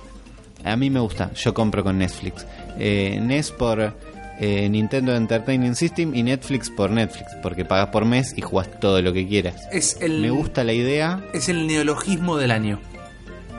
Sí, sin lugar a dudas. Mucha gente em, frente a este Netflix están asustados porque todavía Nintendo no dijo nada de la Virtual Console. Y la gente dice, "¿Y pero cómo? Mirá si esto es la Virtual Console y yo ya no puedo... Y se asustaron. Nintendo en una entrevista a Famitsu dijo, tranquilos, Virtual Console, todavía no vamos a decir nada, pero esto no la va a reemplazar. Esto es un extra para la gente que está en el online que se va a poder empezar a probar eh, el online, supongo que con la aplicación, en el verano-invierno pronto de 2017 de manera gratuita, con algunas limitaciones. No sabemos si dentro de algunas limitaciones entran probar los Classic Game Selection o qué otras cosas, pero sabemos que para cuando salga Splatoon la aplicación de Nintendo va a estar andando, por lo menos con el chat de voz. Claro. ¿Y vieron, por otro lado, que pega más o menos, el headset que sacó Hori para jugar Splatoon y hablar con tus amigos? Yo no lo puedo entender. Es la cosa más antitecnológica que vi en mi vida. Porque Es raro, entiendo que era natural, que, pues, qué sé yo, es raro. que se sintiera incompleto, porque para quienes no lo vieron, esto es un dispositivo que tiene la forma del pulpito de Splatoon, que a su vez es un HUD para que de, de un tiene tres jacks, uno se enchufa a la consola, el otro se enchufa a tu celular y el otro se enchufa a los auriculares que vas a tener puestos con micrófono, entonces ese pulpito es un HUD para interconectar los tres dispositivos. Man, ¿cuántos cables tengo que tener? Pa- parece que me están internando y me están haciendo un electrocardiograma. Que tengo que tener todos esos cables encima. No, es es todo lo contrario a la movilidad que te da la Switch. Para mí. Es verdad que esta solución no es oficial, o sí es ofi- no es directa de Nintendo, sino que viene de un third party que está haciendo accesorios. Ajá. y que íbamos a tener, sí, el chat de voz en un dispositivo y la musiquita de Splatoon en otro dispositivo. Claro. Entonces, alguien iba a tener que tratar de hacer algo. Yo me imaginé que iba a ser como cuando jugamos Mario Kart con Claro, Discord, es como la que es, lógica. me, me clavo auriculares y en la tele suena ahí de lejos, bajas un poquito el volumen Y encima vamos a terminar haciendo y eso. priorizás. Vamos a terminar todos en Discord. Sí. Sí, sí, sí, definitivamente. A menos que la aplicación de Nintendo Switch esté increíble y mate Discord. No va a No va a matar, Discord, Discord. pero... Mira, si hay Pero si, algo. si la misma aplicación te permite hacer un, un lobby online, manejar las partidas y invitar a Rippy que todavía no prendió la consola, pero dijo sí, sí, ahí voy, y usas eso en vez de Discord. Mira, Ahora, si no, si no está tan buena, Discord ya anda bien. Pues. Lo mejor de todo esto es que Nintendo con lo de Netflix demostró que escuchó a la gente que no le gustó un demonio que tuviera ese sistema de un juego por mes y que después desaparecía mes a mes. Así que quizás pueden Es ver verdad. el backslash que está provocando esto y dicen, che, mirá, esto es lo que la gente quiere en una aplicación, pongámoselo a la nuestra. Todavía hay tiempo. La, la mejor Sí. situación puede llegar a ser esa.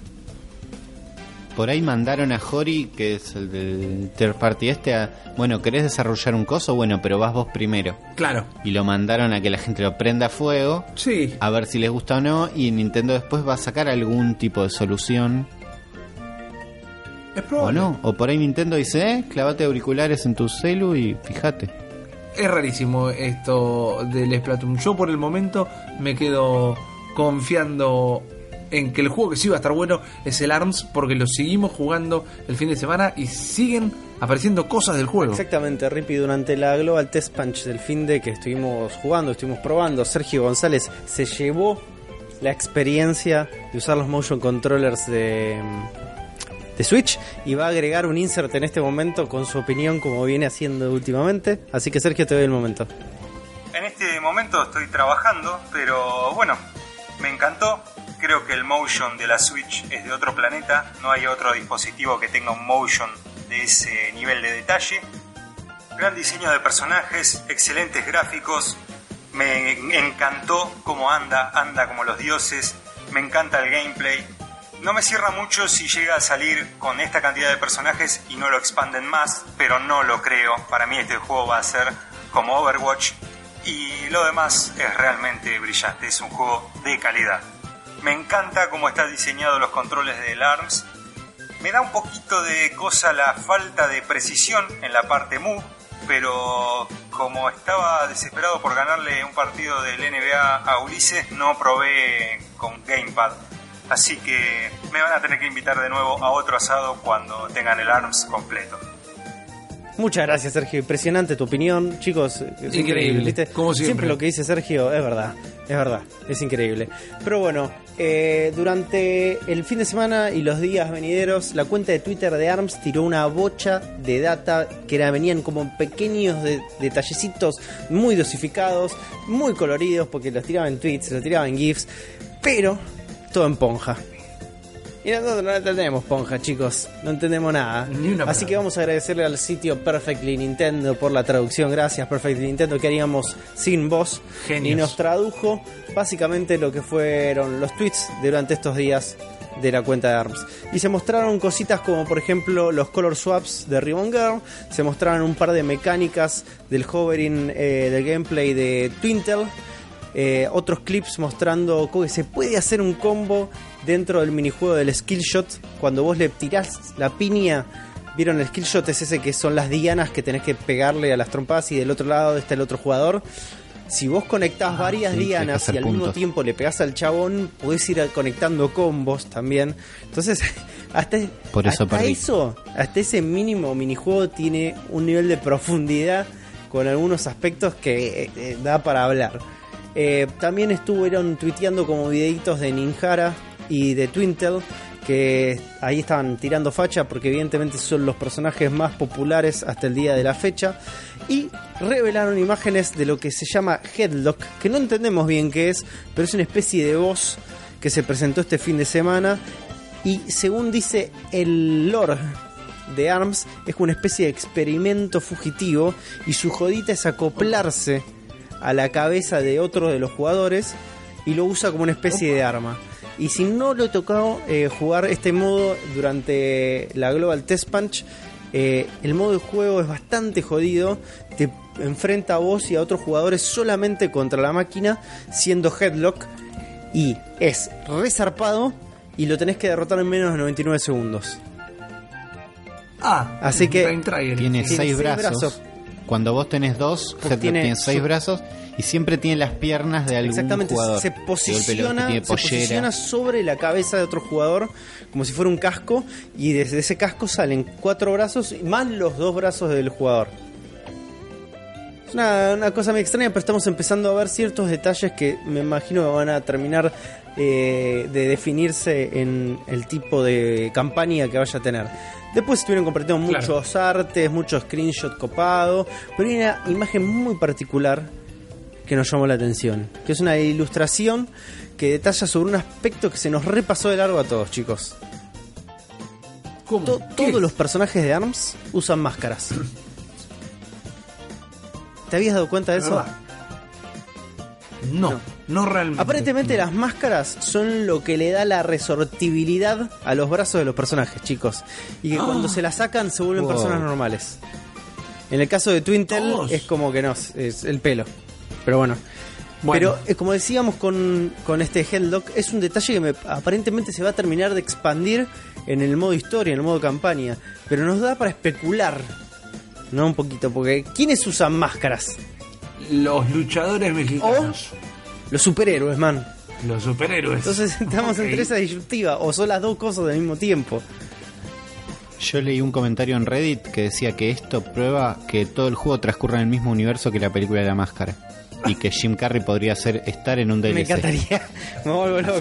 Sí. Puede estar equivocado. Me. Puede estar equivocado. Me encantan, me Espero que encantan no. estos saltos hipotéticos enormes, pero está todo bien. Pero bueno, interesante eh, lo que se vio. Encima se le vio una especie de este mock-up de un montón de documentos científicos en relación a esto, con el propio lenguaje este de ARMS que no se entiende un carajo. Pero en el tweet detalla justamente eso que si se sacan la máscara son personas normales y vos decís, ¿what? Entonces no sabemos bien hacia dónde va el relato, el relato de ARMS, pero ya tiene olor exactamente y tiene mucho olor a Goti. Así que Sí, señor, lo lo redijiste. redije. Vos viste lo que lo redije, redijiste. No lo pude haber dicho mejor.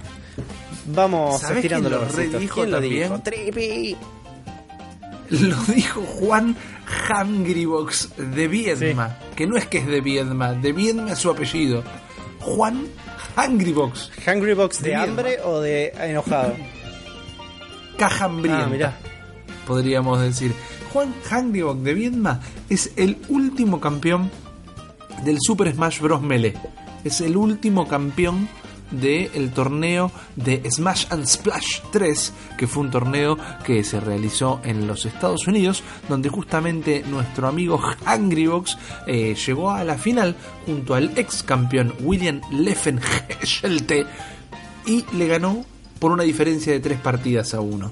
¿Qué pasa? Sabemos que el, Super Smash es competitivo, que hay un montón de torneos, siempre nos enteramos de una cosita por acá, una pasita por allá. De Viedma tuvo que competir, le tocó lo que nosotros en el Mundial llamamos el, ciclo de la el, perdón, el grupo de la muerte, porque le tocan con todos los equipos que idealmente perdería.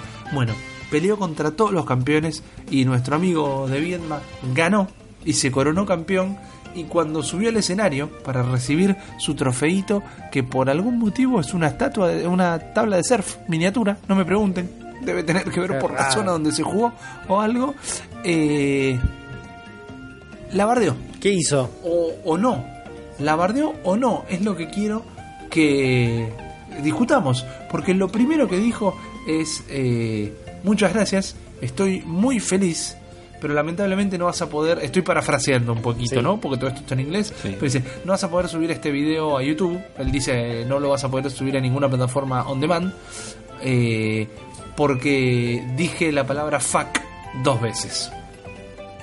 Y luego de haber tirado ese palito, empieza a decir, porque la comunidad de Smash es enorme, el amor de los fanáticos al juego es gigantesco, pero no nos cuidan. Hay una empresa que le estamos regalando todo nuestro amor con, con nuestro amor a su juego y no nos cuida y no se interesa por nosotros y se fija en boludeces como si decimos malas palabras y no nos da un soporte ni al juego que nos gusta. Y eso fueron solo las primeras palabras que empezó a decir de Viedma castigando un montón a Nintendo directamente con, con, con una suerte de pasivo agresividad diciendo de Che, yo sé que son una empresa grande y que no tienen por qué darnos bola, pero la verdad es cualquiera. Que no nos den bola, que no nos den soporte a los jugadores de Smash, que no soporten a los torneos como Capcom le da soporte a los torneos de Street Fighter, por ejemplo. Y a mí todo esto me hacía pensar que hay un montón de cosas que me gustaría sumarme a su discurso, pero la lógica me indica que no. Porque, por ejemplo, eh, ¿hace falta que le dé soporte a un juego de GameCube? ¿Para, ¿Para qué le va a dar cualquier tipo de soporte al Super Smash Melee? Por otro lado, ¿estaría bueno que le dé soporte a los torneos?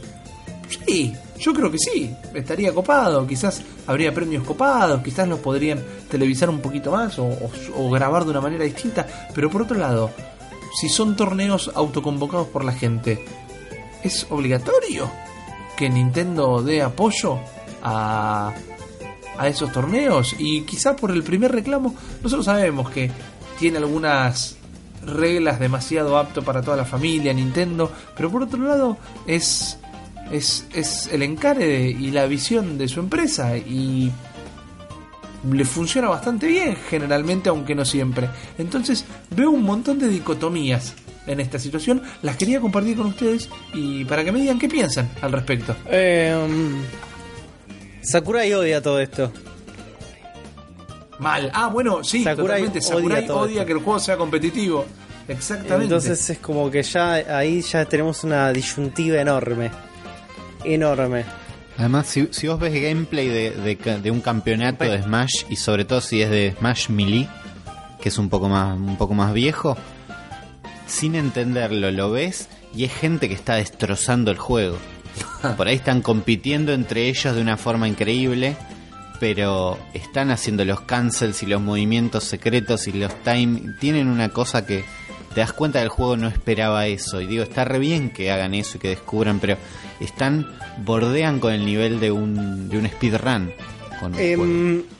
Yo no, no soy un tipo muy interiorizado en el mundo del, del Smash Bros. No sé cómo es el mundo competitivo del Smash Bros. Pero sí sé que eh, en muchas de las ediciones del Smash Bros. Para poder hacerlo competitivo, tienen que sacarle un montón de cosas que son parte de las mecánicas del juego. Ciertas cosas aleatorias, ciertas cosas random, ciertas cosas random y aleatorias son lo mismo, me dirán algunos. Si yo le digo, sí, tienen razón. Pero tienen que sacar un montón de aspectos que son intrínsecos del juego para poder volverlo competitivo. Y eso hace que la naturaleza en sí misma del juego no sea competitiva. ¿Eso está bien? ¿Eso está mal? No, ninguna de las dos cosas. Eh, me parece que la apropiación de la fanbase del juego es correcta, está bien, hagan, hagan lo que ellos quieran. Pero me parece que Habla de un buen juego. me parece que eh, tratar de hacer un reclamo hacia la empresa para que le dé el soporte que ellos quieren de un juego que tiene más de cuántos años, de 10 años, eh, no sé, pedíselo para que te lo haga el último Smash Bros. ¿Entendés? El de Wii U, de última, Claro. no para Melee. Digo, Sí, señor. es como, es una empresa y, la empresa el, el único interés que tiene es económico, entonces es como está yendo a pelear una batalla que no, no tiene mucho sentido, pero si yo fuera Nintendo y con lo copado que soy, le diría, sí, Harry, yo te banco y te le hago los torneos de Melee y le permito que la GameCube se conecte a internet, usame todos los servidores que quieras, man, total, a mí no me sale nada. Viste como... A ver amigos, vivimos una Eh. realidad. Eh, los juegos son productos. Son productos. Sí, Y tu apropiación es muy importante. Y lo que hagas vos y la comunidad que generes es muy importante. Pero al mismo tiempo, trata vos de que eso se conserve. Porque la corporación sin cara no lo va a hacer por vos.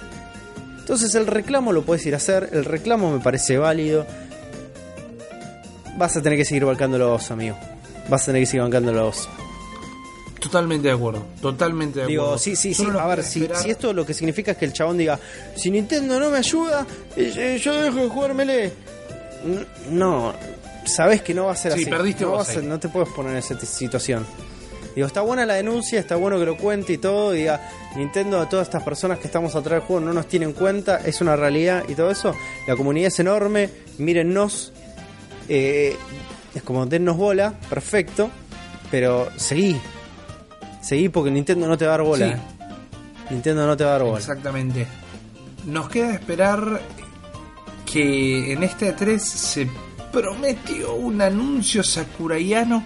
Se lo ve venir, se está rumoreando un posible anuncio de, de un Smash. No sabemos si va a ser un Deluxe, porque lo más probable es que si lo sacan tan rápido es porque quieren aprovechar esto de tener siempre un juego, siempre una bombita para la Switch. Y por otro lado, eh, a esta altura es más fácil portear el Smash Wii U que hacer uno nuevo.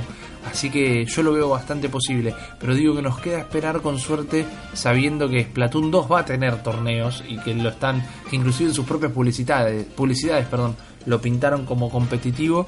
eh, y se puede venir un Smash and Splash oficial. Eh, soñar es gratis, pero estoy completamente de acuerdo con el consejo de Juan. Y ahora creo que es momento que nosotros dos, nosotros tres, nosotros todos nos pongamos de acuerdo para responderle a la gente, porque esta gente tiene preguntas y la bestia, la bestia responde. Chiquitines. Y la- lo que la bestia responde, chicos, es lo que la gente pregunta, estas dudas que tienen, estas cosas que necesitan sacarse de sus interiores, cosas muy serias, cosas que si no tenemos la respuesta, nuestro deber es inventarla. Porque esta gente lo que busca es una respuesta en nosotros, no una certeza, sino que les respondamos. Y por ejemplo, Martín Posta pregunta, queridos la bestia responde, además de Antarctic Adventure, ¿qué otros juegos nintenderos transcurren en Argentina? Eh, Mario is Missing. Mario Missing. Sí. Y creo que terminamos ahí. Sí. Listo. ¿No? Ah, otra Bueno, pregunta. Otra pregunta. Entonces, sí, no sé, macho. eh, confieso que quise hacer trampa y quise googlearlo. Y encontré cosas rarísimas. Encontré notas de si Nintendo vuelve a Argentina de hace dos años en un diario de un pueblito yankee rarísimo. Y encontré que en el 2015 alguien eh, publicó un libro que se llama eh, Gaming in the World, una cosa así. Y es país por país tendencias de videojuegos. Pero todo muy artículo de Wikipedia, bastante raro, nada que ver con los juegos. No tenemos idea, tu pregunta fue medio complicada. Calculo que todos los que son de fútbol también, en algún momento juegan contra el seleccionado argentino y si querés podemos decir que esa cancha es ahí. Kunio Kun Nenketsu no Soser Papetru. Claro. eh, la eh, base en barco argentino. Sí, exactamente. Eh, Te juro que intenté buscarlo y festejan quemándose las manos con empanadas. Intenté Y el buscarlo. Tiro de la banana. No saltó nada. Eh, es buena pregunta, pero la- no tenemos una respuesta que esté buena. Gonza Solanot nos pregunta: ¿Saben algo del desperfecto de la pantalla de la Switch que se despega de la consola? Y acá yo voy a ir a nuestro, What? a nuestro experto en, en desperfectos, que no es mi médico, sino es Ulises, que él sabe cómo hacer los truquitos para ver si te anda bien el control. Él se fija si se le dobla la consola. ¿Te habías enterado de esto vos, Uli? Yo no me había enterado, me suena que son un par, nada más, porque si no me hubiera enterado. En el subreddit de Switch hay... Reddit. Claro, en el subreddit de Switch hay un solo tema que habla que habla al respecto y no parece haber mucha gente afectada. No es que no a todo el mundo se le está despegando la consola. También fue bajando en el subreddit de Switch el nivel de importancia que se le daba a los desperfectos. Cuando en un principio era, no, mi consola está doblada, mi Switch está, no sé qué mierda le pasa. Fue bajando todo eso y hoy no se habla mucho de eso porque son casos muy aislados. Evidentemente son casos muy helados. Em, también puede ser que las personas que le pasa eso son los boludos que lo tiran en drones, no a Sí. mil pies de altura. Bueno, Entonces, pero como- siguió funcionando la consola. Si vieron ese video de la consola, no se le rompió ni la pantalla, man. A mí alguien me dijo, no, lo que pasa es que le pusieron cinta y un, y un piolín y por eso no se rompe. Como que habían hecho trampa en el video. Ay, pero anda a cagar. Que, que como tres, eran tres cintas adhesivas y un piolín Te para. quiero ver a vos, boludo, saltar con un cinta scotch y un violín a ver si no te haces mierda en mil pies. Claro. Qué Coherencia. pelotudo. Cómo se nota que no saben nada de física. Qué terrible, qué terrible esto. Sí, no sé, man, eh, lo venimos diciendo todos los capítulos. Se hablaban de los desperfectos de la Switch antes que saliera la Switch, porque no tenían de qué hablar. Y ahora todos con eh, el, el Upiter bastante cerrado, diría yo. El Upiter que está lleno de preguntas es el de Tim Drake, que hace una pregunta bastante flashera diciendo cómo se imaginan la vuelta de Nintendo a Argentina pero la única consigna es que tiene que ser delirante. Como por ejemplo, él propone que cuando vuelva Nintendo oficialmente a Argentina hagan un evento en la bombonera y esté Mario en la boca haciendo la presentación. Yo creo que no hay presupuesto para desenvolverse No sé qué- de la manera no que sé él qué quisiera. contestar. No Bueno. sé qué contestar. Yo me acuerdo que Nintendo tuvo pauta en algún momento en el programa de Tinelli. Y un Mario en el bailando, eh, ponemos una Switch en cada hogar argentino. Así te lo digo. Brazos, brazos de ARMS para los participantes del bailando y hay un día que se cagan a trompadas en vez de bailar con unos brazos Ey, sí, hechos con sí, más buenísimo. gracia que el Kickstarter ese que vimos antes. Me Igual el. Mario, Mario bailando con Eugenia Rito es como ah, Goti. Y, Mario, se, Mario se puede cagar a trompadas tranquilamente con los Arturos, por ejemplo. Claro. Ojo, ojo con esa claro. persecución. No, y además, viste, sí, le dice que, que vos te comiste a Yoshi, hijo de puta. Le dice, y se agarran a piña ahí nomás. O hay una versión vedetinga de, de Peach. Y en realidad estaba saliendo con Mario, pero de repente se entera que está con Santiago Val en realidad. Porque pintan unos mensajes de texto y se va todo el demonio. Ahí pusiste una Switch en cada hogar argentino. Claro. Hay PNT de Switch en el programa de Real. Viene los, los T para el reuma y Switch. Ganaste. No, no, no, no, no hay vuelta atrás. Entonces, si, si Nintendo en quiere plata Argentina, que venga y nos pregunte. Nosotros estamos acá. Exactamente. Y ya le dimos tantas ideas, man. Ya le dimos tantas ideas. Como la idea que le vamos a dar a Diego Galeano, que pregunta: ¿Qué juegos piensan que no podrían estar en la Switch? ¿O que, debe- o deberían cambiar? ¿O deberían cambiar? O yo estoy leyendo la pregunta: ¿Qué juegos piensan que no podrían estar en la Switch o deberían cambiar para estar en la consola? Bueno, hoy ya hablamos del FIFA, que aparentemente no puede estar entero, pero también hablamos de cosas como que Capcom dijo que iba a, a portear el Resident Evil 7. Entonces, hoy por hoy, ¿es una cuestión de no se puede o no se quiere? En Final Fantasy XV no lo puedes portear. ¿eh? Te lo puedo asegurar. No. Switch. Están No. discutiendo para portear el 14, pero no sé si a alguien Sí. le importa el 14.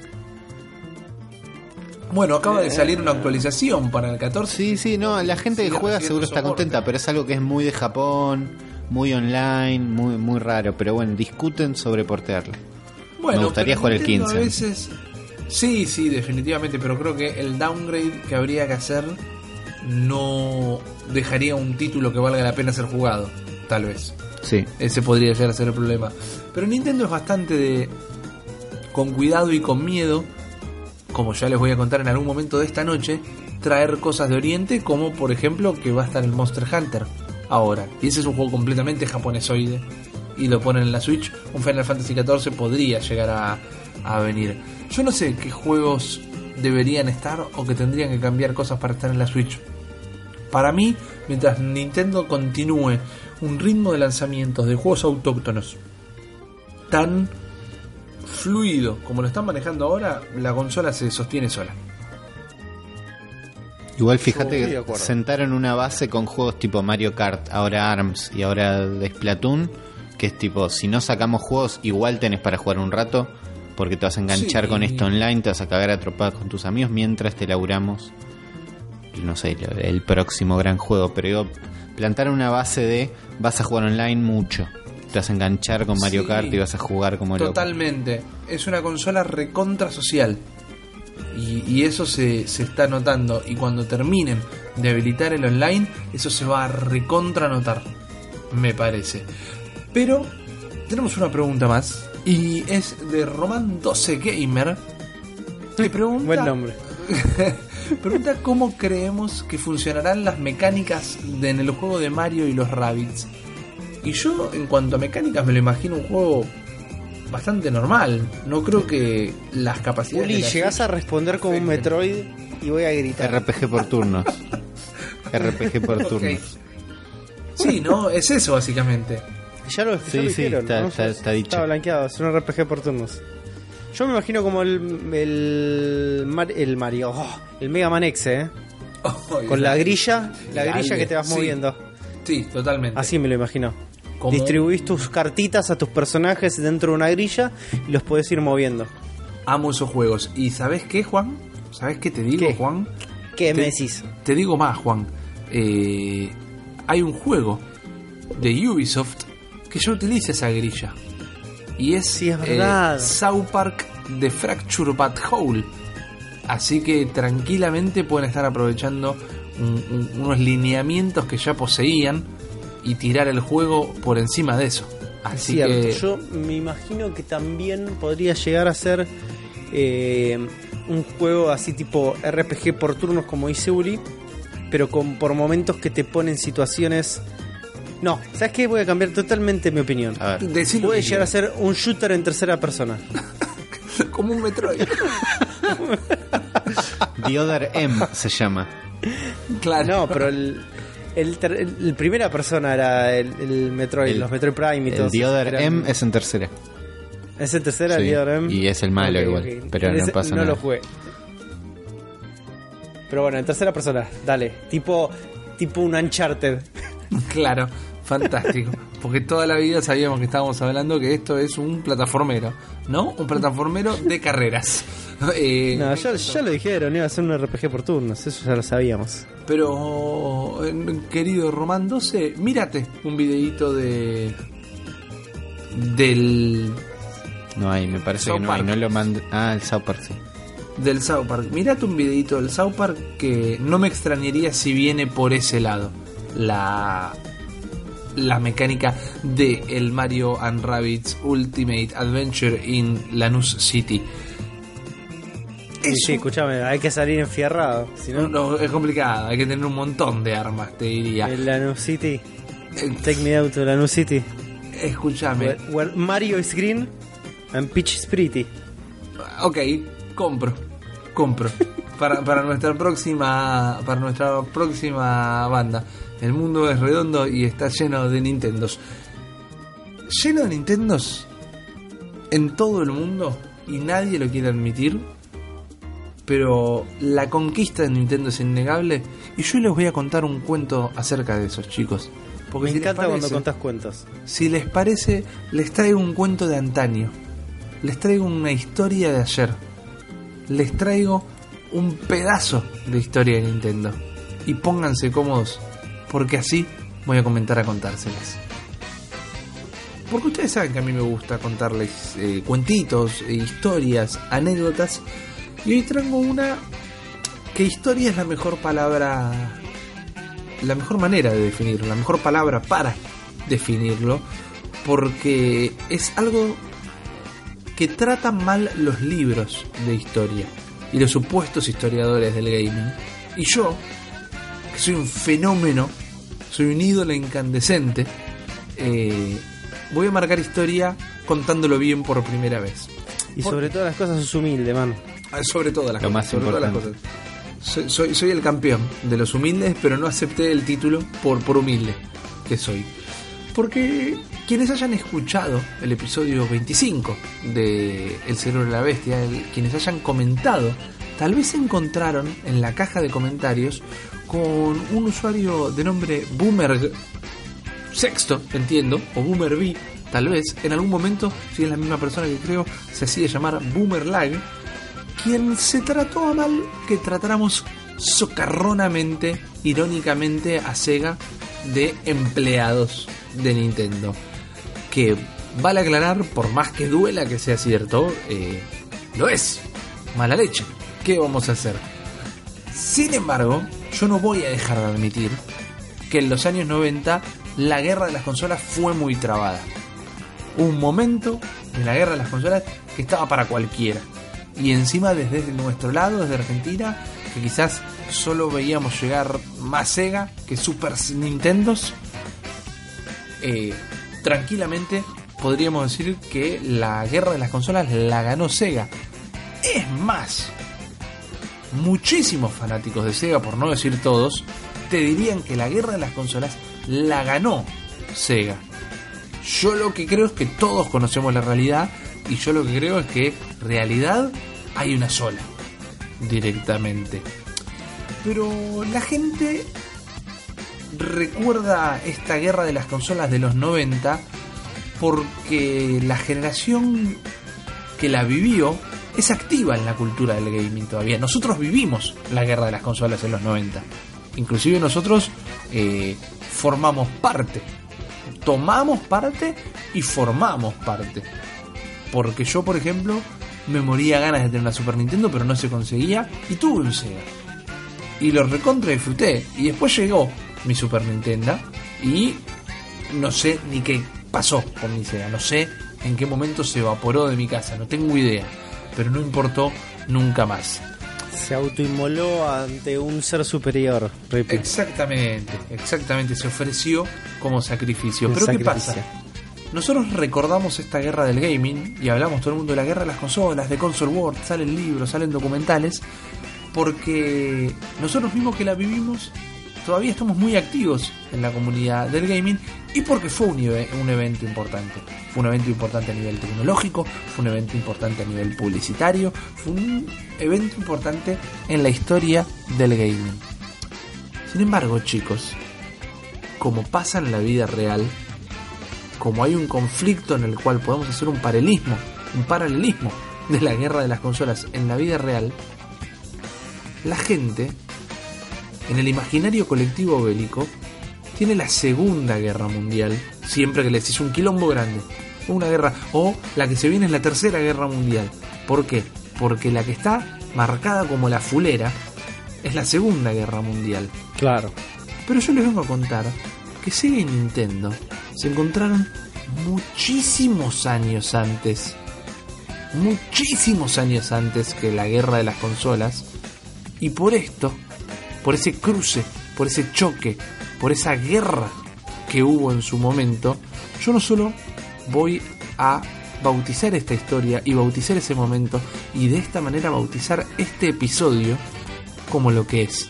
Yo hoy les voy a hablar de la primera guerra de las consolas. A la mierda. puedo creer. Ok. Se Sí. peleaban las trincheras. Exactamente, Sega versus Super Nintendo, Sega Genesis versus Super Nintendo es la segunda guerra de las consolas. Yo hoy les voy a hablar de la primera guerra de las consolas. ¿Qué pasó? ¿Cómo es esto? ¿Cuándo pasó? Entrado en los años 80, entrada la década del 80, el gigante japonés, que estamos hablando de Nintendo, y el monstruo que no paraba de crecer, que estamos hablando de Sega, se empezaron a interesar en el mercado occidental. Les iba re bien. En Japón estaban en lo suyo, Sega no paraba de crecer, a Nintendo mucho no le gustaba esta joda, por más que ya era una empresa con unos 80 años de antigüedad, y se empezaron a interesar en el mercado occidental. ¿Por qué? Porque veían guita, dice llanamente. Ya lo dijimos antes, esto es una industria, esto es un comercio. Y Sega y Nintendo veían guita en el mercado occidental. A Nintendo le seducía mucho la reputación de consumistas de los yankees, porque veían que ya desde ese entonces la cultura de comprar y comprar y comprar y comprar y comprar y el dame dos y la guita dulce y la tele gigante y ellos veían que era como tirar un fósforo en un pajar lleno de pasto seco prendía co- como, como loco. Entonces dijeron, bueno, che, metámonos en el mercado occidental. Llevemos nuestra consola de videojuegos a el mercado occidental. Y en el mercado occidental se prendió a la consola de Nintendo como Sergio González a un licuado de chocotorta. Viste, lo agarró y no, no lo soltó nunca más en la vida. Mamó de eso con fuerza. Y Japón, y Sega Japón, perdón, hizo lo mismo. Y es de esta manera que Nintendo transformó su Famicom en el Nintendo Entertainment System, que nosotros conocemos como NES, y Sega alquimió su Mark III en el Sega Master System. Así llegaron a Occidente. Mucho se puede decir de ambas consolas, muchísimo se puede decir de ambas consolas, pero no por eso la paliza deja de ser más concreta. Porque para finales de 1986, la NES había vendido un millón de consolas en prácticamente menos de un año o en un año fiscal, si lo quieren ver de alguna manera. La NES había vendido un millón de consolas, mientras que Sega solo había metido 125.000 unidades en el mercado norteamericano. O sea, una salipa de, hablando mal y pronto, 925.000 consolas de diferencia. Sí, no, 875.000 Falta, Ahí falta un matemático en esta. Mal, mal. Eh, Después 875.000. Porque más 25.900 más 100, un millón. 900, 825.000, 75.000 consolas, carajo, mierda, en el mercado. El tema es que perdió, Sega perdió. Pum. ¿Por qué? Porque Nintendo tenía más juegos en su NES contra la Master System. Porque Nintendo había hecho algo de dudosa moralidad comercial, pero efectivo al fin y al cabo, que es que arreglar con todas las empresas esto de la exclusividad de los cartuchos. De, escúchame, los cartuchos los hacen conmigo directamente. Quieren tener un juego en mi consola, tienen que hacer el cartucho conmigo. Y Sega esto lo resolvió haciendo sus propios cartuchos, más allá de que esto era una consola distinta. Eh, Sega no podía licenciar, eh, Sega manufacturaba sus propios cartuchos directamente eran de una calidad inferior. Les gustó o no, lo que tendría que ser importante era el juego, pero eran de una calidad inferior y todos estos detalles, al fin y al cabo, sí generaron esta, esta performance inferior de la mano de Sega. Hay un mea culpa también que tiene que hacer Sega, man. Eh, Alex Kidd, dejate joder. Nunca lo voy a entender. Jamás lo voy a entender. Pero bueno, esto que les estoy contando provocó una ira asesina en los japoneses de Sega, que eran bastante calentones. Ya hablé en algún momento de por qué eran calentones, cuando el día que decide hablar de la Segunda Guerra Mundial de los videojuegos, eh, les contaré por qué te muestran los cabezones, los cabezones, los japoneses que eran cabezones y calentones, pero el tema es que esta calentura que se agarraron con la derrota de la Master System ante la NES los motivó a trabajar en un dispositivo que para ellos directamente no les iba a recuperar un poquito de mercado, iba a dejar a Nintendo fuera de la competencia. Ellos se pusieron a laburar en un aditivo para la Master System, un periférico para la Master System, que según ellos iba a eliminar a Nintendo de la contienda por ser la consola favorita de la gente. Las ganas de terminar con la competencia eran recíprocas por parte de Nintendo, que también se pusieron a laburar en un dispositivo. En lugar de dormirse en los laureles, también se pusieron a laburar en un dispositivo periférico para su NES y directamente eliminaron la competencia que como ya le habían sacado una vida de ventaja, con esto los terminaban de transformar en algo insignificante. Pero la vida es irónica, chicos. El mundo es irónico. La guerra es irónica.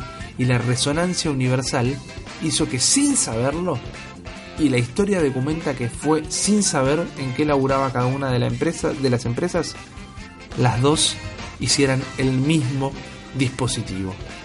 Cascos para ver los juegos en tres dimensiones. Sega y Nintendo en 1986-87 sacaron al mercado cascos de 3D. Hoy hablamos de cascos. Sí, pero eran cascos porque tenían una tecnología. No era un simple anteojo en 3D. Está bueno hacer la analogía de que hace 30, hoy todo el mundo habla del VR, hablamos en este programa del VR, pero hace 30 años ya la gente se estaba obsesionado, estaba obsesionando ya con otros casquitos, con un casco que te permite transformar la manera que vos ves los videojuegos. El tema es que por más que estos cascos se empezaron a vender bien en Japón, moderadamente bien, se vendían. No estaban yendo a pérdida, no eran todo lo que querían las guachas, pero se estaban vendiendo los cascos en Japón.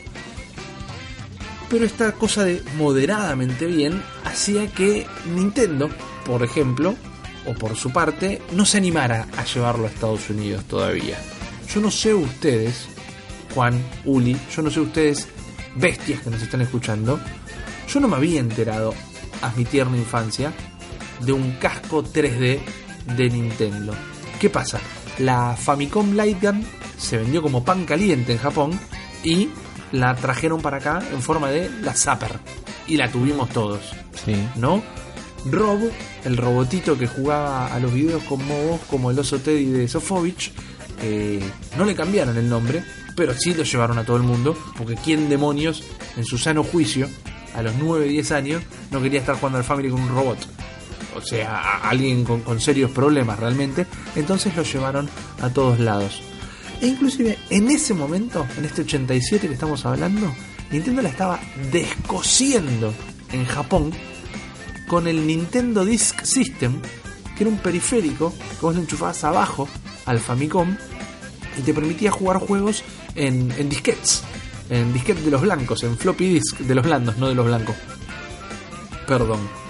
Sin embargo, Nintendo dijo, bueno, la pistola de rayos láser es universal, el robot es universal. Esto de venderle a los yankees una disquetera floppy no lo van a entender, no, no, no les va a interesar, no, no van a entender cuáles son las ventajas, Eh, es complicado, no, no se los mandemos directamente. Y de la misma manera, optaron por no mandar a Occidente de Famicom 3D System, que fue el primer casco de tres dimensiones de Nintendo. Y yo, en este momento, mientras les cuento esto, se los voy a pasar a mostrar, chicos, a todos ustedes. Esa imagen que están viendo en este momento es el eh, Famicom 3D Systems, compuesto por un adaptador, cuyo adaptador se enchufaba por un lado a la consola y por otro lado al casco, un casco horrible, un casco que parece una visera de tenis de los 80 con una suerte de visor por delante que te deja la cabeza bastante libre, pero estéticamente es fulero. Parece lo que se ponen los relojeros para cambiarle los engranajes a un reloj. Igual no está tan distante de lo que es un Samsung VR, un Gear VR en este momento. No, O, o el de nada. PlayStation, porque es un, un coso que te cuelga delante de la cara. ¿no? Se te es un agarra como en coso la que te cuelga frente. delante de la cara. Exacto. Podemos estar de acuerdo, y ahora lo van a ver, que la caja era mucho más vendedora. Sí, la caja muy fachera. Sí. La caja es, fa- es futurista para los 80. Es una cosa muy fachera, te vende algo dibujado, que te lo vende muy bien, la verdad. Está muy copado. Y esto era el Famicom 3D System, o el Family Computer 3D System, que fue recibido con muchas dudas. Fue recibido con muchas dudas.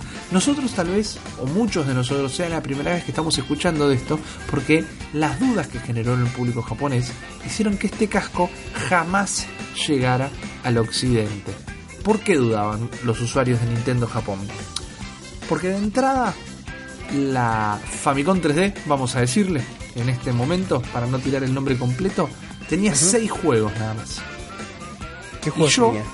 yo no, ¿sabes qué voy a hacer, Juan? Les voy a mostrar los juegos Qué bien, Ricky, directamente. Son seis juegos, el videito es medio largo, así que pueden ir adelantándolo cuando quieran.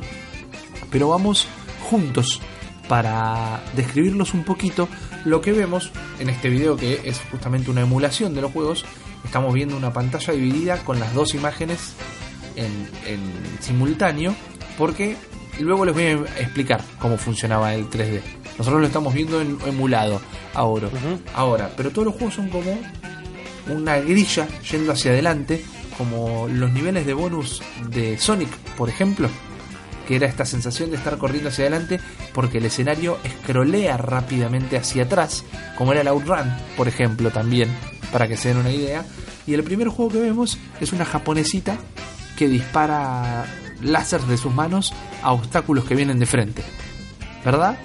Sí, Si adelantan un poquito, si adelantan un poquito luego de la pantalla de Game Over, vemos que el siguiente juego es exactamente el mismo escenario, Es como de un otro Space color. Harrier todo esto. Claro. Ex- No sé si Exacto. recuerdan. pero con un robotito en lugar de la japonesita.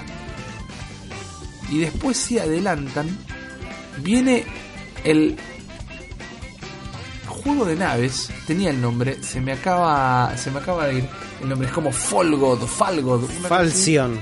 Falsion, ahí está, Falsion, de Konami. Estamos hablando en 1987, que te dejaba elegir la modalidad tres dimensiones.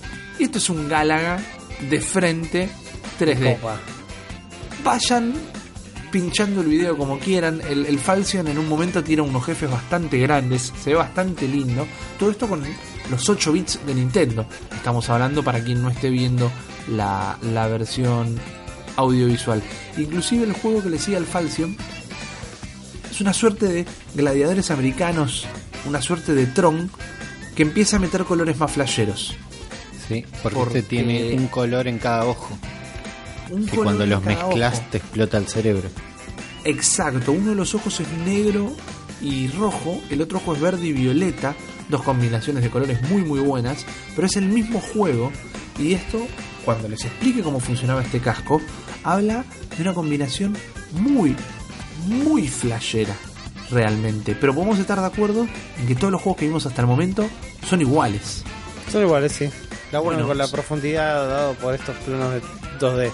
si avanzan más juegos, el siguiente es una suerte de contra, por decirlo de alguna manera, regalándole un poco de, de amor, con unos fondos copados, un fondo medio eh, gaiguereano copado, pero es exactamente el mismo que el juego anterior, sin los colores flasheros que estábamos Sí, comentando. tienen los mismos obstáculos, que son unas columnas que Exacto, te vienen a la es- cara. es el mismo juego. Y finalmente, finalmente, si se estiran al final, van a ver un juego de autos. ¿Llegaron al juego de autos? Estoy viendo el Highway juego de auto. Star. Bueno, déjalo ahí. Dejen de mirar ahí. Estos eran la gran mayoría de los juegos. Y podemos estar de acuerdo que, salvo el de la navecita, salvo el Falcon, eran todos bastante un desastre, ¿no? Sí. Sí. Bueno. Hay un juego Da- muy dato, importante. bancamos un segundo. Si te Sí. pones visco, si te pones visco, en vez de ver dos juegos, ves ¿Haces el tres, 3D? el del medio lo ves en 3D. No lo intenten en sus casas. Tuya. Gran, gran life hack, man. Gran life hack que le acabas de dar a la gente. Yo les mostré unos 5 juegos, les dije que eran 6. Y ahora les voy a mostrar el sexto, que es un juego muy importante de la Famicom 3D. Pero no lo fue en su momento, sino que lo fue después. Este juego que les estoy hablando es el, y atajate el nombre, porque mide un metro, Famicom Grand Prix 2 3D Hot Rally. Muy buen. Famicom Grand Prix 2 3D Hot Rally. Ya estoy adelantando para verlo. Y esto que les estoy mostrando, te lo voy a mostrar en otro video, Juan, no te preocupes. Porque primero te voy a pasar el arte de tapa del juego. Ok. Y Pimbi. ¿Qué ves? ¿Qué ven? Holy Wow, shit. estos pibes los conozco. Yo estos pibes los conozco. Sí, sí, sí. Esto que están viendo, idealmente todos en este momento, es una imagen donde vemos una suerte de buggy arenero con mucho polvo y arena detrás, el nombre en una tipografía bastante divertida, ochentosa, Famicom Grand Prix 2 3D Hot Rally y varios eh, caracteres en japonés, y dentro del buggy, con sus cascos y su ropa protectora de rally, obviamente, están Mario y Luigi.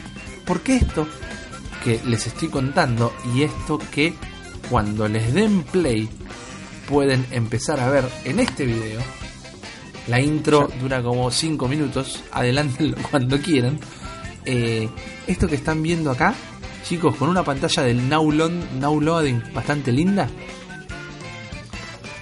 Esto fue el primer juego de Mario, o mejor dicho, el primer juego donde Mario se subió a un auto. Estamos hablando, estamos hablando del primer Vamos. Mario Kart. Vamos. Estamos hablando del primer Mario Kart casi 5 años antes de que saliera Mario Kart. Estamos hablando del primer Mario Kart, una generación de consolas entera antes de que saliera lo que nosotros conocemos como Mario Kart. Y encima está medio copado. Cambian las pistas, cambia de día a noche, cambia la escenografía de fondo y cambia de manera activa. Por ejemplo, si van viendo, hay una carrera que se hace de noche y después y es todo negro y se ve una ciudad de fondo y de repente se hace todo azul porque es como que empieza a amanecer. Eh, hay una progresión en este rally constante que es bastante interesante y nosotros lo estamos viendo de esta manera, pero imaginen que se veía en tres dimensiones. Yo lo estoy viendo en 3D. Me duele un toque la cabeza, pero lo estoy viendo en 3D. no lo hagas más, Uni, por favor. El tema es que, lamentablemente, esto, que esto sea el primer Mario Kart, a nosotros nos vuelve loco, pero nos está pasando 30 años después. Los títulos eran pocos, los títulos eran casi repetidos, el casco era jodidamente incómodo, y eso hizo que hasta los japoneses le dejaran de dar bola, y de esa manera la Famicom 3D murió como nació. ¿Qué pasa? Vos, Rippy, nos empezaste a contar todo esto como un enfrentamiento y Sega y Nintendo. Porque yo le dije que Sega había trabajado exactamente en el mismo proyecto. Pero cuando se los mencione, quizá lo reconozcan. Porque de la vereda de enfrente, Sega contraatacó con el Sega Scope. ¿Qué era el Sega Scope? ¿Qué es esto que ya les está sonando? Sí, sí, sí. Yo los experimenté, Rippy. Bueno. Ese scope. El Sega Scope es esto que yo les voy a compartir en este momento y es básicamente lo mismo que la Famicom 3D System, es un adaptador para enchufar por un lado la consola y por otro lado los lentes. Lo que pasa es que los lentes tienen toda la onda. Son los lentes Terminator, boludo. Son los lentes de Terminator comparado con la vincha en la cabeza y el casco VR similar al de ahora que te tenías que poner en Nintendo. Estos son unos Eh. lentes de sol. Sos re canchero y te lo ponías y jugabas en 3D de la misma manera que eh, la Famicom 3D. El Sega Scope, si le suena más, y como dijo eh, Nardone, él lo probó, es porque, por más que fueran a pérdida, Sega Japón tomó la decisión de salir en todos los mercados simultáneamente con la lógica de si salimos en todos lados, por estadística, tenemos que vender más dispositivos.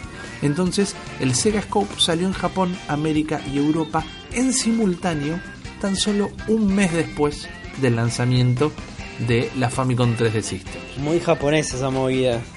Muy japonés. esa Muy movida. de, muy de, ¿cómo se llama? De, muy de kamikaze esa movida. Me- eh, sí, totalmente, totalmente. Totalmente kamikaze.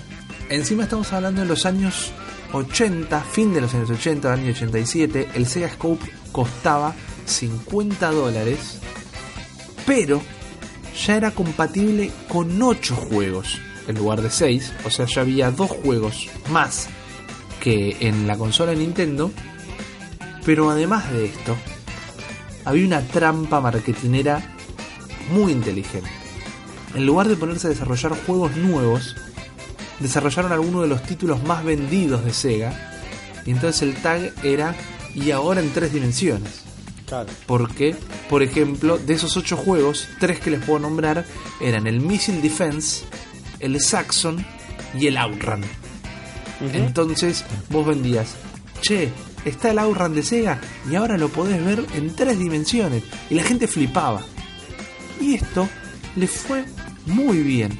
Sobre todo porque como estaban todos los mercados, fueron con una campaña muy, muy agresiva.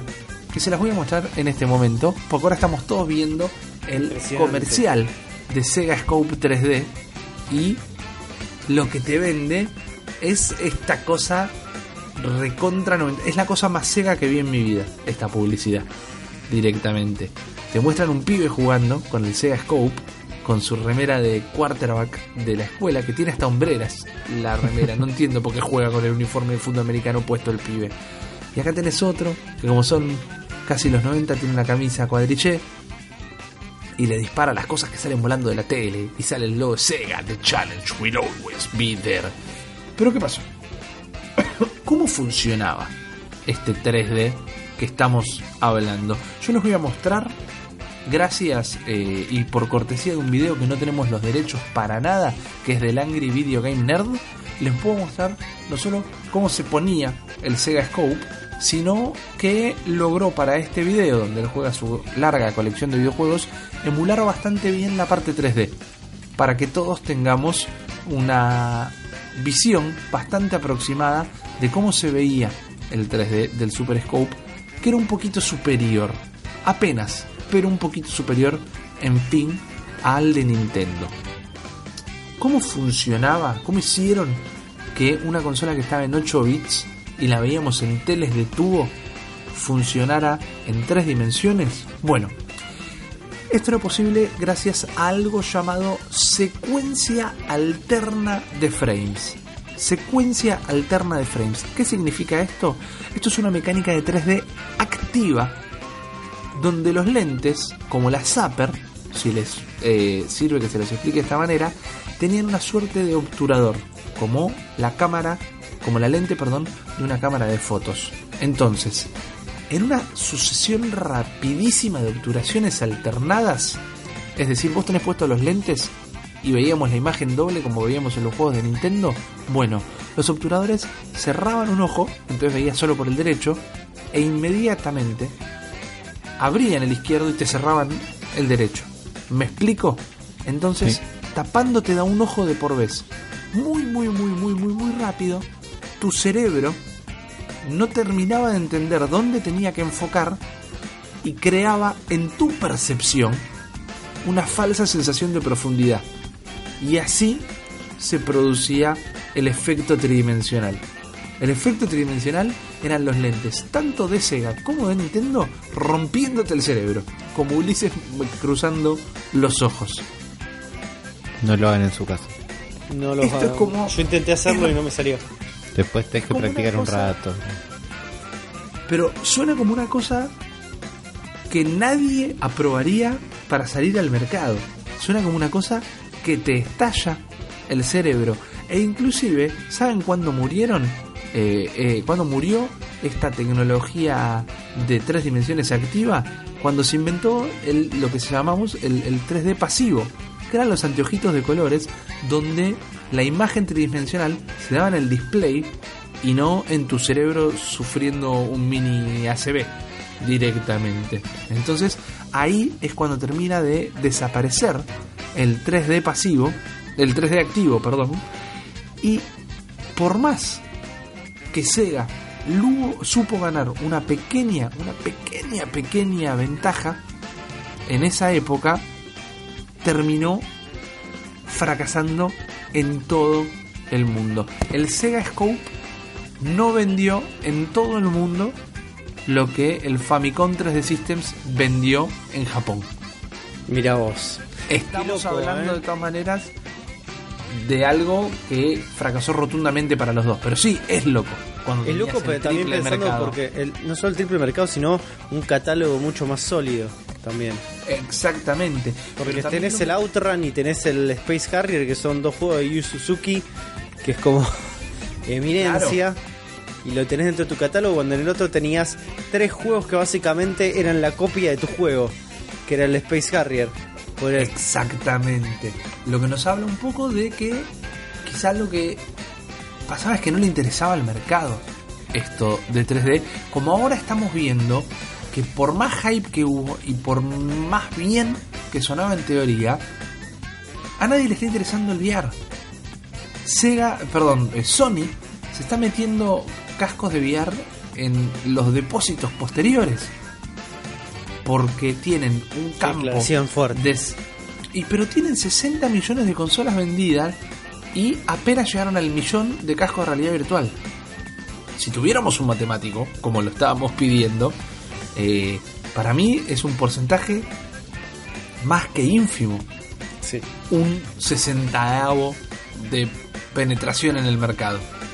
Entonces, son estas cosas que ya desde ese momento, en la primera guerra mundial de las consolas, se pensaba que se iba a ganar con un gran estirón de tecnología. Y quizá la gente no era eso lo que quería. Quizás Sega se hubiera salvado con mejor calidad de juegos. Y Nintendo tenía que seguir en la que siguió. Porque con esto, lo único que hizo fue perder plata. Ahora, guarda. Nintendo si pierde plata, piensa inmediatamente en un plan para recuperarla. ¿Qué hizo entonces?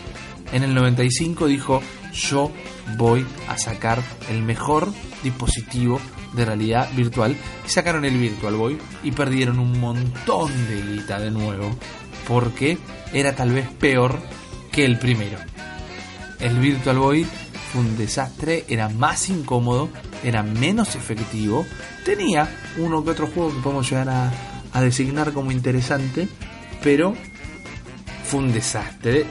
Y ahí podemos decir que inclusive Sega se pudo reír lamiéndose las heridas porque no decidió volver a meterse en ese quilombo, aunque en el 95 Nintendo se mandó esta cagada y en el 96 Sega ya se estaba eh, lamiendo las heridas de sus dispositivos con CD. Pero eso lo podemos charlar en otro momento. A mí me gustaría toda esta historia condecorarla con el pensamiento, más allá del paralelismo de que hoy el VR no funciona porque como decíamos en su momento no funcionó el 3D porque estaba lejos de ser lo que la, la experiencia que la gente busca en los videojuegos pasa por otro lado sin embargo Nintendo buscó y buscó y buscó como esa canción de Cabezones que grita busqué todo el tiempo y la terminó pegando en un momento con el 3D, que fue con la 3DS. Muchísimos años después, un sistema de tres dimensiones innovador, pero muy distinto a todo esto que estábamos hablando. ¿Y qué pasó cuando la pegó con la 3DS? Hoy que estamos casi en el último año de vida de la 3DS. ¿Qué hizo? Empezó a poner a dormir al sistema antes de cagarla. Porque la 3DS tuvo juegos buenísimos. Yo empecé a utilizar la modalidad 3D al fin de su vida útil y la redescubrí. Me encanta, la uso un montón ahora. Pero ¿qué pasa? La Switch ya no tiene soporte 3D y la vedette del momento es la New 2DS, que no solo es hermosa y todos queremos una, se abandonó el 3D. Entonces, ¿qué está haciendo Nintendo? está diciendo un mensaje muy sutil y siguiendo las reglas del espectáculo de irte cuando estás adelante, irte cuando ya los tenés ahí, cuando estás ganando, es ella la que dice, ya gané con el 3D, ya lo guardo, lo cierro yo porque yo quise. Y eso, queridos amigos, es eh, esta larga historia, las repercusiones de la Primera Guerra Mundial de las consolas, donde como en todas las guerras, si me permiten decirlo, perdieron todos. Pero, por otro lado, Nintendo perdió un poquito menos. Y después ganamos la segunda y seguimos siendo los mejores del mundo. Pero lo importante, es entonces, la, moraleja, Rippy, lo importante no es perder, sino que el otro pierda peor. Exactamente, Hermoso. me alegra muchísimo que lo hayas comprendido. Excelente, excelente. Gran reflexión. Anótenlo, chicos. Si vos sos un pibe de 12, 13 años y estás buscando un referente en tu vida, algo para seguir, escúchalo al señor Mariano Risa que te diga, te dice, vos perdés, pero que el otro esté más enterrado que vos. Es eso. Exactamente. Espero que, espero que Boomer ya no tenga para comentar Mm. eh, algún comentario receloso en este episodio, porque la historia habló, man. La historia habló. Pero más allá de, de, de los chistes y las realidades, porque les volvimos a ganar y son empleados e hijos nuestros, eh, yo me quedo con, con el paralelismo con el VR y me quedo con cuántas cosas de la historia de, de Nintendo que al día de hoy podemos seguir eh, enterando. Qué cíclico todo, boludo. Al final, al final es un dolor de huevos. Es tan Sí. cíclico que es un dolor de huevos. No aprendemos más. No aprendemos más como, como desarrolladores y no aprendemos más nosotros como consumidores. Sí, la industria. La industria no aprende, Claro. no aprende más. Exactamente. Así que eh, si quieren... ¿Sabes qué necesita vemos- esta industria, Rippy? ¿Qué necesita? Necesita un debacle como el del 82 con eh, ET. Upa. ¿Era el Upa. 82? Eh, Sí, sí, sí, sí. Eh. Me gusta, sí, sí. En el 83... eh, Necesita patear el tablero. No, igual está bastante bien. Los juegos están buenos. todas. Venimos bien, venimos bien. No hagan nada. No hagan Sí, nada, viene bien, boludo. Los últimos dos años a nivel video games viene bastante bien. Yo, pero de Son de última, juegos, digo, está todo más o menos bien. Hablemos dentro de 30 años. Hablemos en A nivel 2047. juegos, eh, después el resto de la industria, eh, por ahí hay otros temas, un poco más complejos, pero los jueguitos bien. ¿Sabes qué tiene la industria ahora que antes no la tenía? ¿Qué? A A nosotros. nosotros tres. Ay, Exactamente, muy bien, Ulises. muy bien. Exactamente, Ulises. Y habiendo dicho eso, yo los invito a cerrar en nuestro nuevo episodio del Cerebro de la Bestia, el episodio número 26, el episodio titulado La Primera Guerra Mundial de los videojuegos y espero que les haya encantado chicos. ¿Cómo nos enteramos nosotros si se les encantó? ¿Cómo duerme Ulises esta noche? ¿Cómo duerme Juan? ¿Cómo despierta? ¿Cómo encara su realidad? En una cama llena de dinero y mujeres. Exactamente.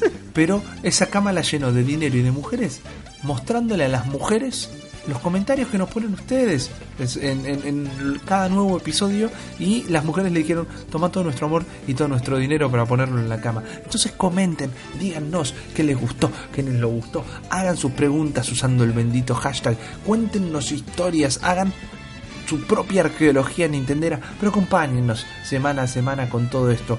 Semana importante, porque cuando muchos estén escuchando esto, yo ya voy a estar eh, del otro lado del mundo encarando todo lo Qué que va a tener bárbaro. Nintendo en E E3 2017. Y vamos a tener la cobertura de Nintendo en E E3 2017 y yo ya les prometo, en este momento les prometo, que el día martes que abre el piso de 3 por primera vez, yo voy a estar parado en la puerta y voy a ir corriendo directo al stand de Nintendo.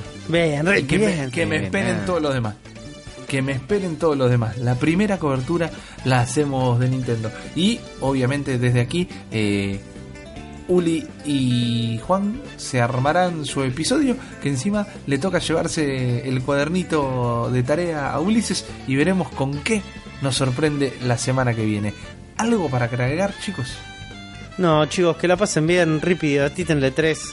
Trae muchos souvenirs, muchos panfletos del booth Trae de Nintendo. data. Y trae data.